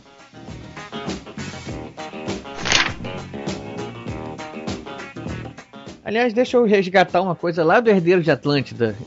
É, Já não tem muito a ver com esse assunto agora, não, mas é uma, outra pergunta que vai, vai desembocar talvez no Craig aí. O namoradinho da Kyra, lá no primeiro livro, lá no Herdeiro de Atlântida, Aham. ele também. é, o espírito dele também é inserido numa arma. Sim. E aquilo nunca mais tocou no assunto. Uhum. E a- aquilo vai ser resgatado aqui, porque eu me lembro que quando eu li o livro, esse refato acontece relativamente cedo no Herdeiro de Atlântida. Aham. E eu pra mim tudo era novo, então eu não sabia muito bem onde queria parar. Quando é, é dito que o espírito do, de uma pessoa, no caso era de um anjo, né?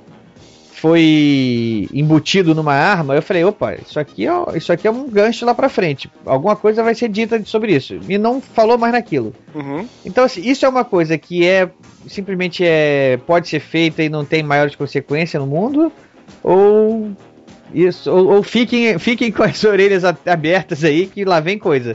É, não, esse caso específico tenho vontade de no futuro escrever um conto, mas isso não faz parte da trama. Era a maneira que a Iaga tinha de meio que matar ele, mas garantir que ele pudesse, que ela pudesse usar o espírito dele no futuro, né? Uhum. Mas isso pode ser usado pro bem ou pro mal, né? No caso do Craig, foi usado para para criar uma dívida ali, né?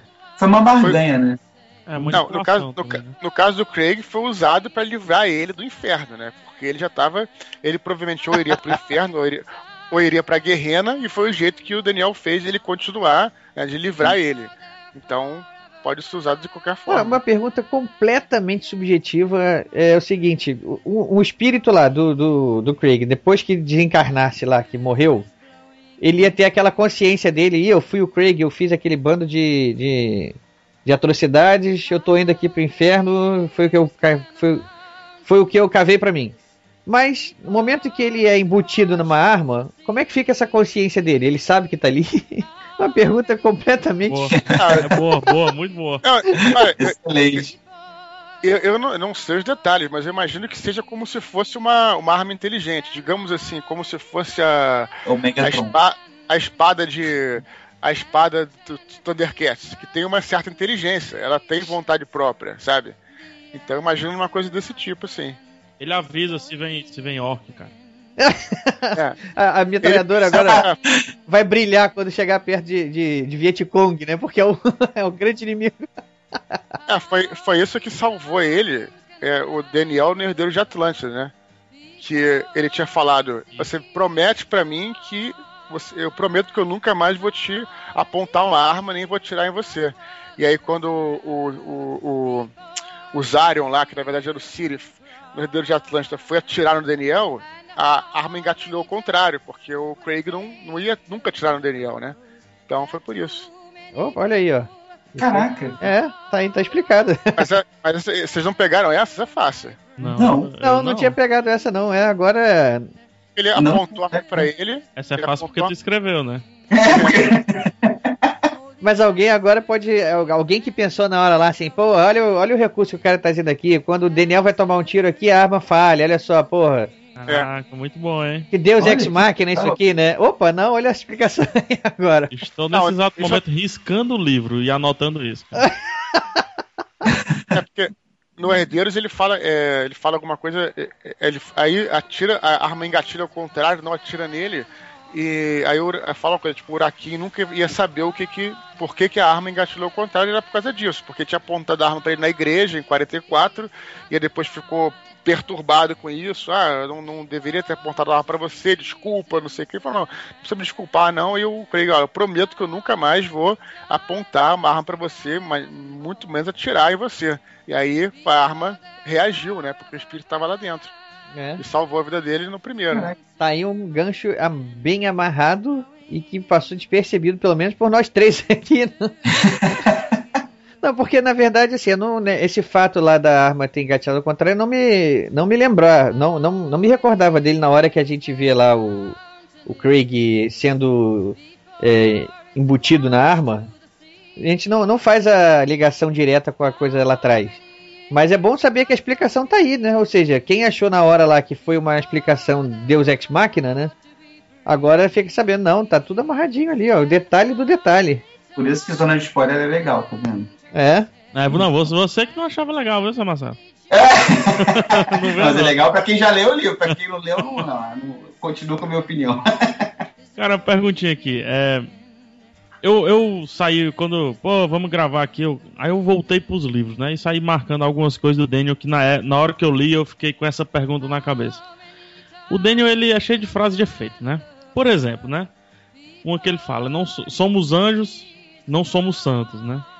Uhum. Outra ele fala: ler os jornais é como ir à igreja, um hábito melhor se for cultivado somente aos domingos. E outra frase. né? e o... É um frasista, né? É, é um frasista, né? Tem outra bacana aqui também que é interessante, né? Não se engane quanto ao altruísmo da humanidade. Lúcifer recebe toneladas de almas corrompidas a cada dia. Boa essa. Quanto. Não fuja não, viu, Spô? Uhum. Quanto de Spô tem nesse Daniel aí que eu citei nessas frases? Muito bom. É, tem que ver uma por uma, né, cara? É... Não sei, eu acho que não. não... Ah, Acho que assim, cara, eu vou te dar uma resposta mais subjetiva também, porque é difícil responder isso muito objetivamente. Eu acho que. Outro dia eu tava. Acho que foi até hoje. Teve um menino que matou os pais. Isso. Já estão já, já, já tão associando ao Assassin's Creed. Isso. Né? Uhum. E aí, é, alguém tava falando isso, eu entrei numa discussão lá e, e falei o seguinte: olha, cara, é, tudo na vida pode ser usado pro bem ou é, assim, porque é uma coisa de. É, né, tá falando de. Agora foi algum religioso que falou tal. É, tudo na vida pode ser usado pro bem ou pro mal, até a religião. Sem dúvida. Então, a gente vive num mundo de dualidades e nós, seres humanos, temos a capacidade de fazer o bem e o mal. É, por que, que eu falei isso? Assim como todos esses sentimentos, né, não é que eu seja, nem que vá agir como um Daniel, nem nada, nem como Apolion, imagina. Mas todos esses, todos esses sentimentos estão estamos dentro, estão dentro de nós, né? Então, é, ao ódio todo que o Apolion sente e tal, não adianta esconder, cara. Todos nós já sentimos ódio, todos nós já sentimos inveja, que é um sentimento horrível, mas todos nós já sentimos, a gente tenta, a gente, a gente, só que a gente tem o nosso lado bom que a gente fala, não, peraí, não é assim, vamos, né? Todos nós somos preconceituosos em algum, em algum ponto, não racistas, preconceituosos, temos, tomamos, tomamos é, é, fa- fazemos conceitos é, pré-estabelecidos. Todos nós temos a capacidade de fazer o bem e o mal, e todos, tudo isso está tá dentro da gente. Entende, cara? Então, quando eu coloco um personagem, eu faço isso. Eu trago né, sentimentos ru- ruins e acho que funciona até quase como, como uma terapia, né, cara? Que você vai. É isso que eu ia É, pensar, é isso que eu ia falar. eu sou um cara, eu sou um cara, por exemplo, todo certinho no trânsito, paro no sinal, não bebo, né? Bebo muito pouco, quanto dirigindo nunca. E aí o Daniel tem aquela frase também, outra frase de efeito, que é dirija rápido, mantenha-se bêbado e nunca dispense uma boa briga. É totalmente o contrário de mim, do, o contrário do que, eu- do que eu sou. E A gente experimenta esses sentimentos na vida. Então é você colocar isso num personagem e colocar de uma forma saudável, né? Porque também o, o contrário de você não deixa de ser você, né? Claro, exatamente. Isso me lembrou o James Dean falando: é, viva rápido, né? Morra, morra jovem e seja um cadáver bonito. Isso, isso aí. Falar em James Dean, o. Daniel tem uma, tem uma bem clichê que eu também marquei aqui. Olha, ô, PH, só uma coisa. Deixa eu aproveitar essa tua pergunta aí que você falou o quanto de esporte tem nessas frases. Deixa eu refazer a pergunta mudando uma palavra dela. O quanto de Rex tem nessas frases? É, é, não, então, mesma coisa. É, não é que não é que ele é assim, né, mas assim, no caso, ele era, os personagens de RPG que ele controlava que eram assim, né? Então, Aham, sem dúvida. mais, É- mais, mais, uma, mais, uma, mais uma vez, quando, mais uma vez, quando você faz um personagem de RPG que é até diferente de você, você tá exercitando aquele teu lado ruim, até pra você não exercitar aquilo na vida real e fazer coisas ruins, entendeu, cara? É, e É. enquanto mestre, você tem a obrigação de ter NPCs realmente completamente diferentes, né? Exatamente. Pra aí. você ter uma ideia, eu, porque assim, quando à medida que eu vou lendo, eu vou emprestando rostos pros personagens. E o do Daniel, o do Daniel eu não consigo imaginar outro a não ser o do teu irmão, o do Rex. Aham. Eu vou lendo e vou fazendo isso. Por exemplo, o do Urakin. Pra mim, o Urakin é o Clubber Lang, lá o do Rock 3. Sei, sei. Eu imagino ele, imagino ele no. Cara, é porque você não conheceu um amigo meu, o Alberto, cara. lá vem. Cara, o Alberto, ele é, um, ele é o Daniel. Ele é um cara que consegue dizer: Sabe por que, é que eu gosto de você? Porque você é burro. Eu gosto de estar do lado de gente burra. É isso que eu gosto. Alberto. Sem papas na língua, né? É isso aí. Abraço pra você, Alberto. Ele vai ouvir isso aqui, ele vai comentar. Manda, manda suas, suas, suas impressões aí, fala, se, o- fala pra gente se o PH tá mentindo ou não. Ele fala isso.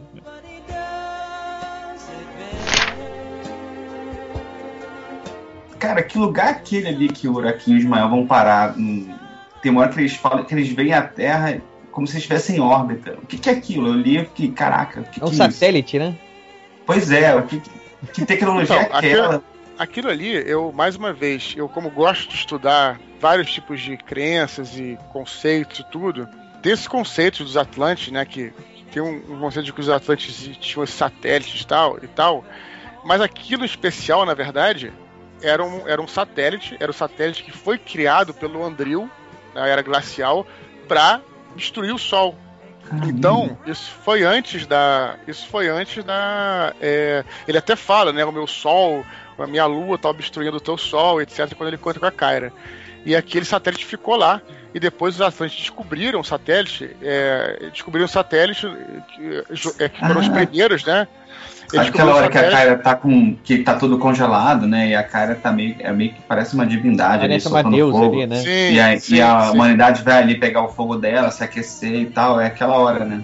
É. Sim, aí, aí, aí ela manda aquela, aquela parada de fogo, é, de plasma, e aí o satélite sai de órbita, né, sai da órbita original dele, fica vagando na órbita da Terra. E aí os Atlantes descobriram, viram por telescópios, etc., por cristais, viram esse satélite e abriram uma ponte mágica do Tibete, onde tinha parada, até esse satélite. E lá eles botaram um feitiço, que é um feitiço lá do Eterno Verão, mais ou menos, que ele mantém as condições né, atmosféricas e tal, e trabalharam e criaram um posto de controle lá em cima. E aí conseguiam monitorar as colônias lá de cima, entendeu? A gente, a gente vai ficar sabendo em algum momento qual foi o, o fim dessas civilizações Enoch e Atlântida? É, o fim delas foi com o dilúvio, né, cara? Foi o dilúvio que acabou com elas todas, basicamente. Mas assim, é, é- é- é- ou seja, elas estavam muito. Por mais que elas fossem evoluídas, elas estavam ainda à mercê do poder dos, dos anjos. Eu pensei que ela. Eu cheguei a pensar um momento que elas tinham capacidade de enfrentar. É, na verdade, o que aconteceu foi o seguinte: o dilúvio foi para destruir todos os seres humanos, né? Aham. É, só, que o- só que os seres humanos eles eram muito mais é, numerosos que os Atlantes. Os Atlantes, a gente pode fazer uma comparação, teriam os elfos, que eles são é, mais poderosos individualmente, só que eles são, é, são, são têm men menos número e tal. E aí. E são menos cheios de frescura, pode falar. cheio de frescura, e tem menos capacidade, menos capacidade de se adaptar. Então, é. a- Frescura. É. É, porque quem conhece a obra de Tolkien, assim, fica. Os elfos são tão mais, assim, como eu vou dizer, poderosos que os seres humanos, que por que, que eles não dominaram aquele. a Terra-média, né?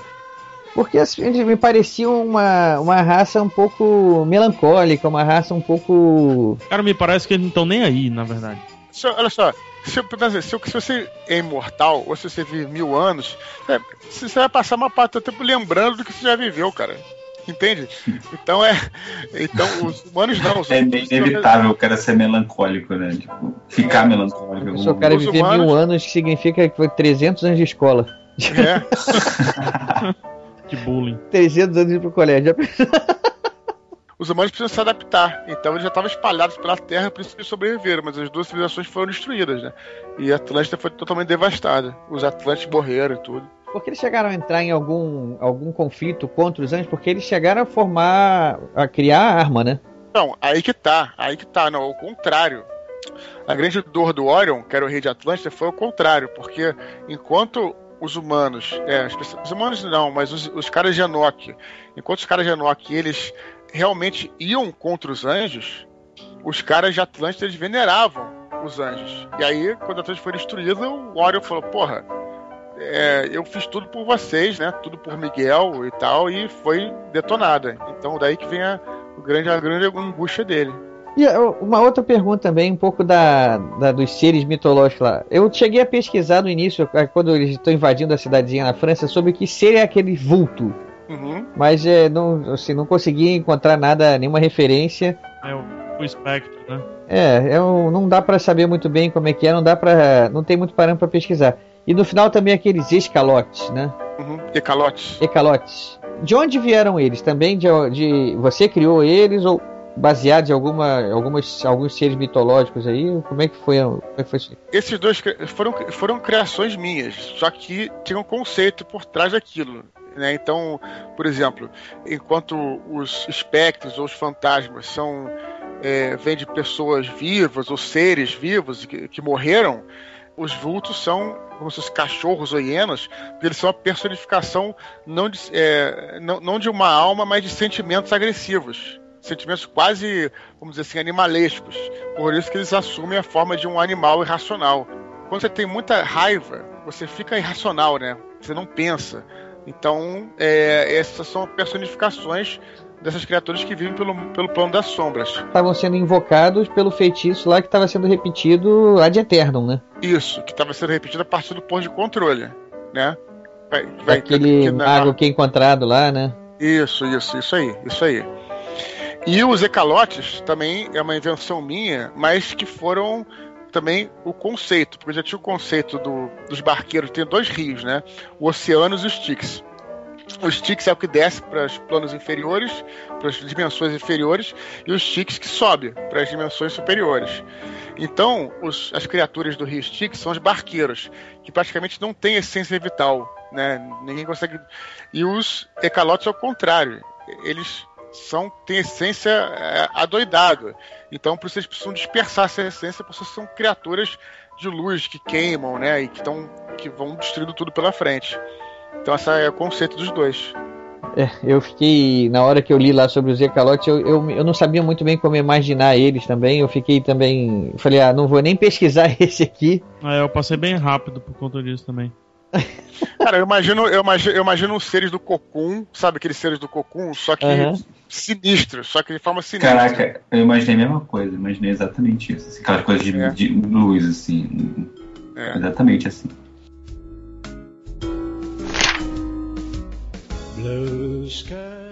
Deixa eu fazer uma perguntinha, acho que até foge um pouco do spoiler, hein? Mas vamos Quer lá. Quer dizer, é um puta de um spoiler que eu vou ver aqui se eu arranco do, do spoiler. Boa sorte, vai lá. Diga lá. O próximo já foi batizado, né? O próximo livro. Sim. É o. Como é o nome?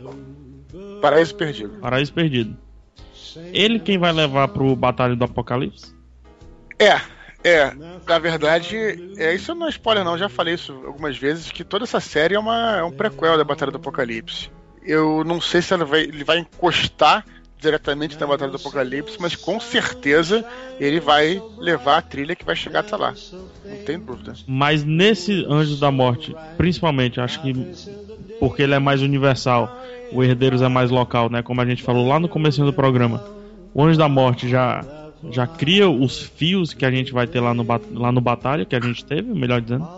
E que a gente já também tá não conseguiu enxergar já está criando. Eu acho que se você ler, por exemplo, epílogo, você, na verdade o prólogo do, do Paris Perdido que está no, no final do Anjo da Morte, eu acho que dá para dá pra você tirar várias coisas dali, do que vai acontecer. É o que eu tentei fazer sim, cara.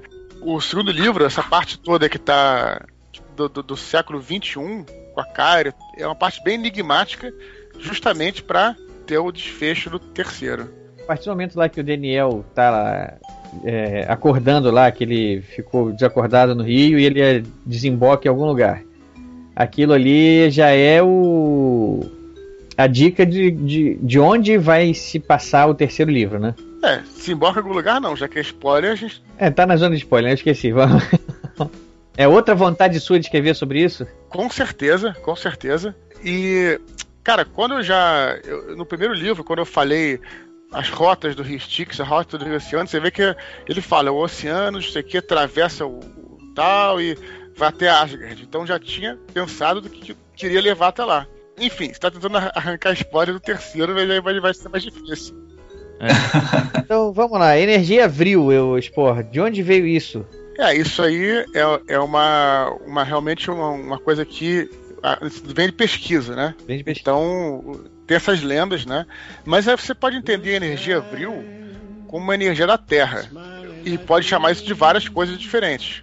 Pode chamar de outros tipos de, de energia que estão rolando por aí.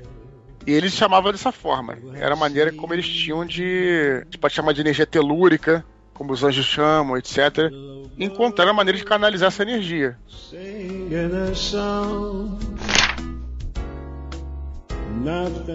Então é isso aí, galera. Acho que já, tá, já pode dar por encerrado aqui o, o episódio hoje da morte. Vamos fazer o seguinte: PH Santos. Opa! Suas últimas considerações aí. Última chance de fazer uma pergunta. Tá contigo. Cara, últimas considerações, na verdade, é é fazer, fazer o expurgo. eu até já falei pessoalmente pro expor, mas eu acho que vale publicar. O, o, o Batalha do Apocalipse ele mostrou que a gente tem que ter muito cuidado como a gente interpreta o, o hype.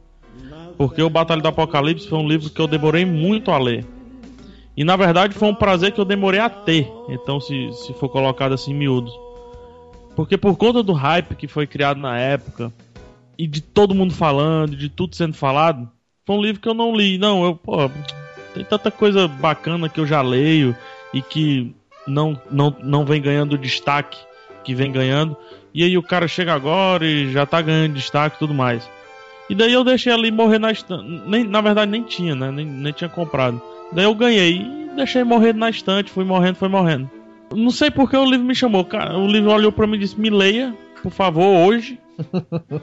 Faça isso. Resolva essa pendência, me leia agora. E daí eu fui lá ler. Eu até falei em off aqui. Meu livro tá extremamente desgastado, porque é um livro que eu passei a ler mais de uma vez. E, e voltar e reler e tudo mais. E até anotar que, eu, que eu, às vezes eu escrevo em livro. E daí eu, eu pensei, cara, a gente às vezes se prende tanto a, a um, a um a um hype que a gente nem realmente sabe se é bom ou se é ruim. E pior, às vezes a gente já julga como ruim antes sequer de ler. Ou de ler, ou de assistir, ou de provar, enfim. É como dizer que, sei lá, azeitona é ruim sem nem ter provado, só porque alguém falou, ou porque alguém disse que é a melhor coisa do mundo. Então, o, o A Batalha do Apocalipse é muito importante para mim por conta disso de ter mostrado quão babaca eu fui e não buscá-lo e não pegá-lo durante o hype e o que eu poderia ter perdido se eu não tivesse pego ele na, mais na frente. Então, é, até, até agradeço por ter me dado essa lição e aqui nominalmente ao expor. E depois da batalha, assim, o que eu tenho a falar é a evolução simples que os próximos livros mostram. Assim tanto o lance do flashback, que eu já falei aqui, como também a, a, vontade de arriscar.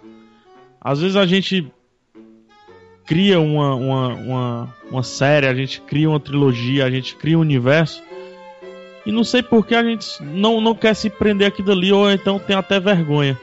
E eu vejo o Expo falando em várias entrevistas, já vi no YouTube, já vi pessoalmente. Ele adora esse universo. E vive esse universo. E até algumas perguntas dizendo o que é que vem além, até agora não tem. E que bom que não tem, porque. Deixa, deixa viver isso aí até o fim, né? Isso, exatamente. É, o fato dele ser intenso nesse universo faz com que a gente espere dois anos, como foi esse último livro, espere e, e, esteja sempre todo dia querendo alguma coisa, por conta dessa intensidade de tanto se falar, de tanto se buscar, de tanto querer spoiler, de tanto é por isso, porque a gente pergunta tanto o que é que vai ter no próximo livro. Eu sei, eu sei, eu sei, eu sei. acho legal isso, cara. é, só, é, só, é só por isso, cara. É só porque você vive o seu universo intensamente. Não, não queira que eu não viva. Isso aí. PH já falou tudo. Marcelo Amaral, tá contigo aí também, suas considerações. Bom, então, é, com relação à batalha, também foi um, um, livro que eu conheci na época lá de ouvir muito Nerdcast. Cheguei a comprar uma edição lá, poxa, acho que uma das primeironas, assim, mas acabou que eu não li na época, fui ler depois a edição já que saiu pela, pela Verus. Poxa, adorei o livro, adorei a história e e quando eu acabei fiquei sabendo, né, do, do que o Spor dava curso, né, da estrutura de jornada do herói, estrutura literária, e fui correr atrás, né, e tive o prazer de conhecer esse cara que, assim, o curso é fantástico, abriu minha mente, acho que o Ricardo pode falar também, também é ex-aluno do, do Eduardo. É, eu não e... posso falar porque ele não veio para Fortaleza dar esse curso. Pois é, tem que cobrar isso dele. Preconceito, né? Lá no Nordeste não vai, né? Olha só. Viu? Tudo que você faz aqui volta, viu? Falou que era preconceituoso aí escolher o Clubberlang lá, ó. Todo sangue, todo agora. sangue, né? É? Todo sangue volta, né? Todo sangue volta. e, poxa, eu queria dizer que assim, se eu tive coragem de publicar um livro um dia foi porque ele deu muito incentivo, assim, né? O livro existia antes e depois do curso reescrevi ele todo E aí eu senti, não, agora, agora tá. Agora eu consigo publicar, tenho, tenho coragem de publicar isso aqui. Foi, foi muito graças ao incentivo dele. Pra mim é uma honra estar aqui gravando esse podcast falando da obra dele. E, e agradeço aí, pô, todo apoio aí. Bom, eu vou falar agora antes do Eduardo também, porque eu vou deixar ele finalizar. Então, é, o que eu também tenho a falar, acho que os dois já falaram bastante já. Eu tenho uma, tenho uma coisa em comum com o PH e com o Marcelo. Eu também, quando comprei o livro, eu, ele ficou na estante um tempo. Porque eu, por mais que eu tivesse a curiosidade de ler um autor nacional que eu não conhecia, e com toda a história de sucesso que estava acontecendo, né, começando a acontecer por trás, eu tinha assim, ah, eu nunca li nada desse universo de anjos e demônios e a princípio isso não me atraía muito. Mas depois que eu peguei o livro, é aquele, aquele livro chamado, que a gente chama de Page Turner, né? Que a gente não consegue largar uhum. e que quer uma, uma, virar uma página atrás da outra logo para saber o que está acontecendo. E o mesmo aconteceu com Filhos do Éden e para mim, o, favorito pessoal, o Anjo da Morte. Eu acho que para mim a evolução é nítida e é, a escrita do Eduardo, os livros, a história que ele está trazendo assim, são extremamente prazerosas de ler. Quem gosta de livros de aventura, de ficção, que tem muitos elementos ali, né? Tem espionagem, tem aventura, tem ficção, tem até policial que você quer, pode encontrar ali no meio. É, é entretenimento puro, né? E a literatura serve para isso. Para mim, a literatura é entretenimento e o Eduardo está entregando para mim para qualquer outro leitor um entretenimento de alta qualidade. Pode acreditar nisso, formem sua opinião também. E parabéns, Eduardo. Agradeço a oportunidade de estar aqui mais uma vez com a gente. E a, a próxima pergunta é: quando vem o lançamento do Paraíso Perdido? Cara, em primeiro lugar, é, eu vou te responder essa pergunta no final. Eu, cara, eu realmente quero agradecer muito, não só vocês aí, como a galera que está ouvindo. É, para mim, eu vou te dizer o seguinte: é uma felicidade estar nesse podcast, não é dando uma de, de rasgação de seda, não, mas porque eu vi, assim, assim como vocês estão falando do, do livro, né, cara, eu vi esse podcast nascer e eu achei maneiro, maneiro que era uma era um projeto que vocês tinham tal, que foram levado, levando à frente, está crescendo, né? E isso aprova, cara, de que o que a gente quer e a gente faz com dedicação, a gente consegue. Isso em vários, vários, vários ramos, né? Acho que todo mundo aqui que está nesse programa tem esse, esse exemplo. O Marcelo também editou um livro, é, editou o livro dele, publicou o livro. PH, né, com, com o blog, com o site, com Rapadura, com tudo isso. Então, é isso, cara. Eu quero agradecer muito, estou muito feliz de estar, estar aqui. E é isso que você falou, cara. O que eu tento fazer é deixar isso bem claro, não é uma pretensão, não. O que eu quero fazer é, é entretenimento mesmo. Eu acho que é isso que eu tento passar para as pessoas, né? Eu acho que o momento de você se entreter é muito importante. Então é. E, e às vezes faz diferença. Então é, é, isso que eu procuro fazer, cara. Então obrigado aí pela oportunidade de estar de volta aí, um programa só para falar do livro. Fiquei muito feliz. Espero que a galera curta aí que escutar. E a pergunta que ficou tá sem resposta: quando é o lançamento para Paraíso Perdido? Já estamos aqui ansioso aqui. Vai demorar ainda, é o que eu posso falar. Mas vocês não perdem por esperar, cara. Vai ser maneiro pra caramba. Acho que vocês vão gostar bastante. Vai fechar com chave de ouro mesmo, né? O recado tá dado, pessoal. Quem quiser aí, o livro do Eduardo tá bombando. É fácil de achar. E um abraço para todo mundo e até a próxima.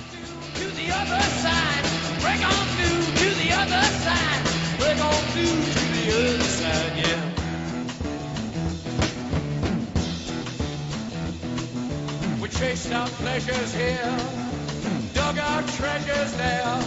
Can still recall the time we cried? On to the other side. On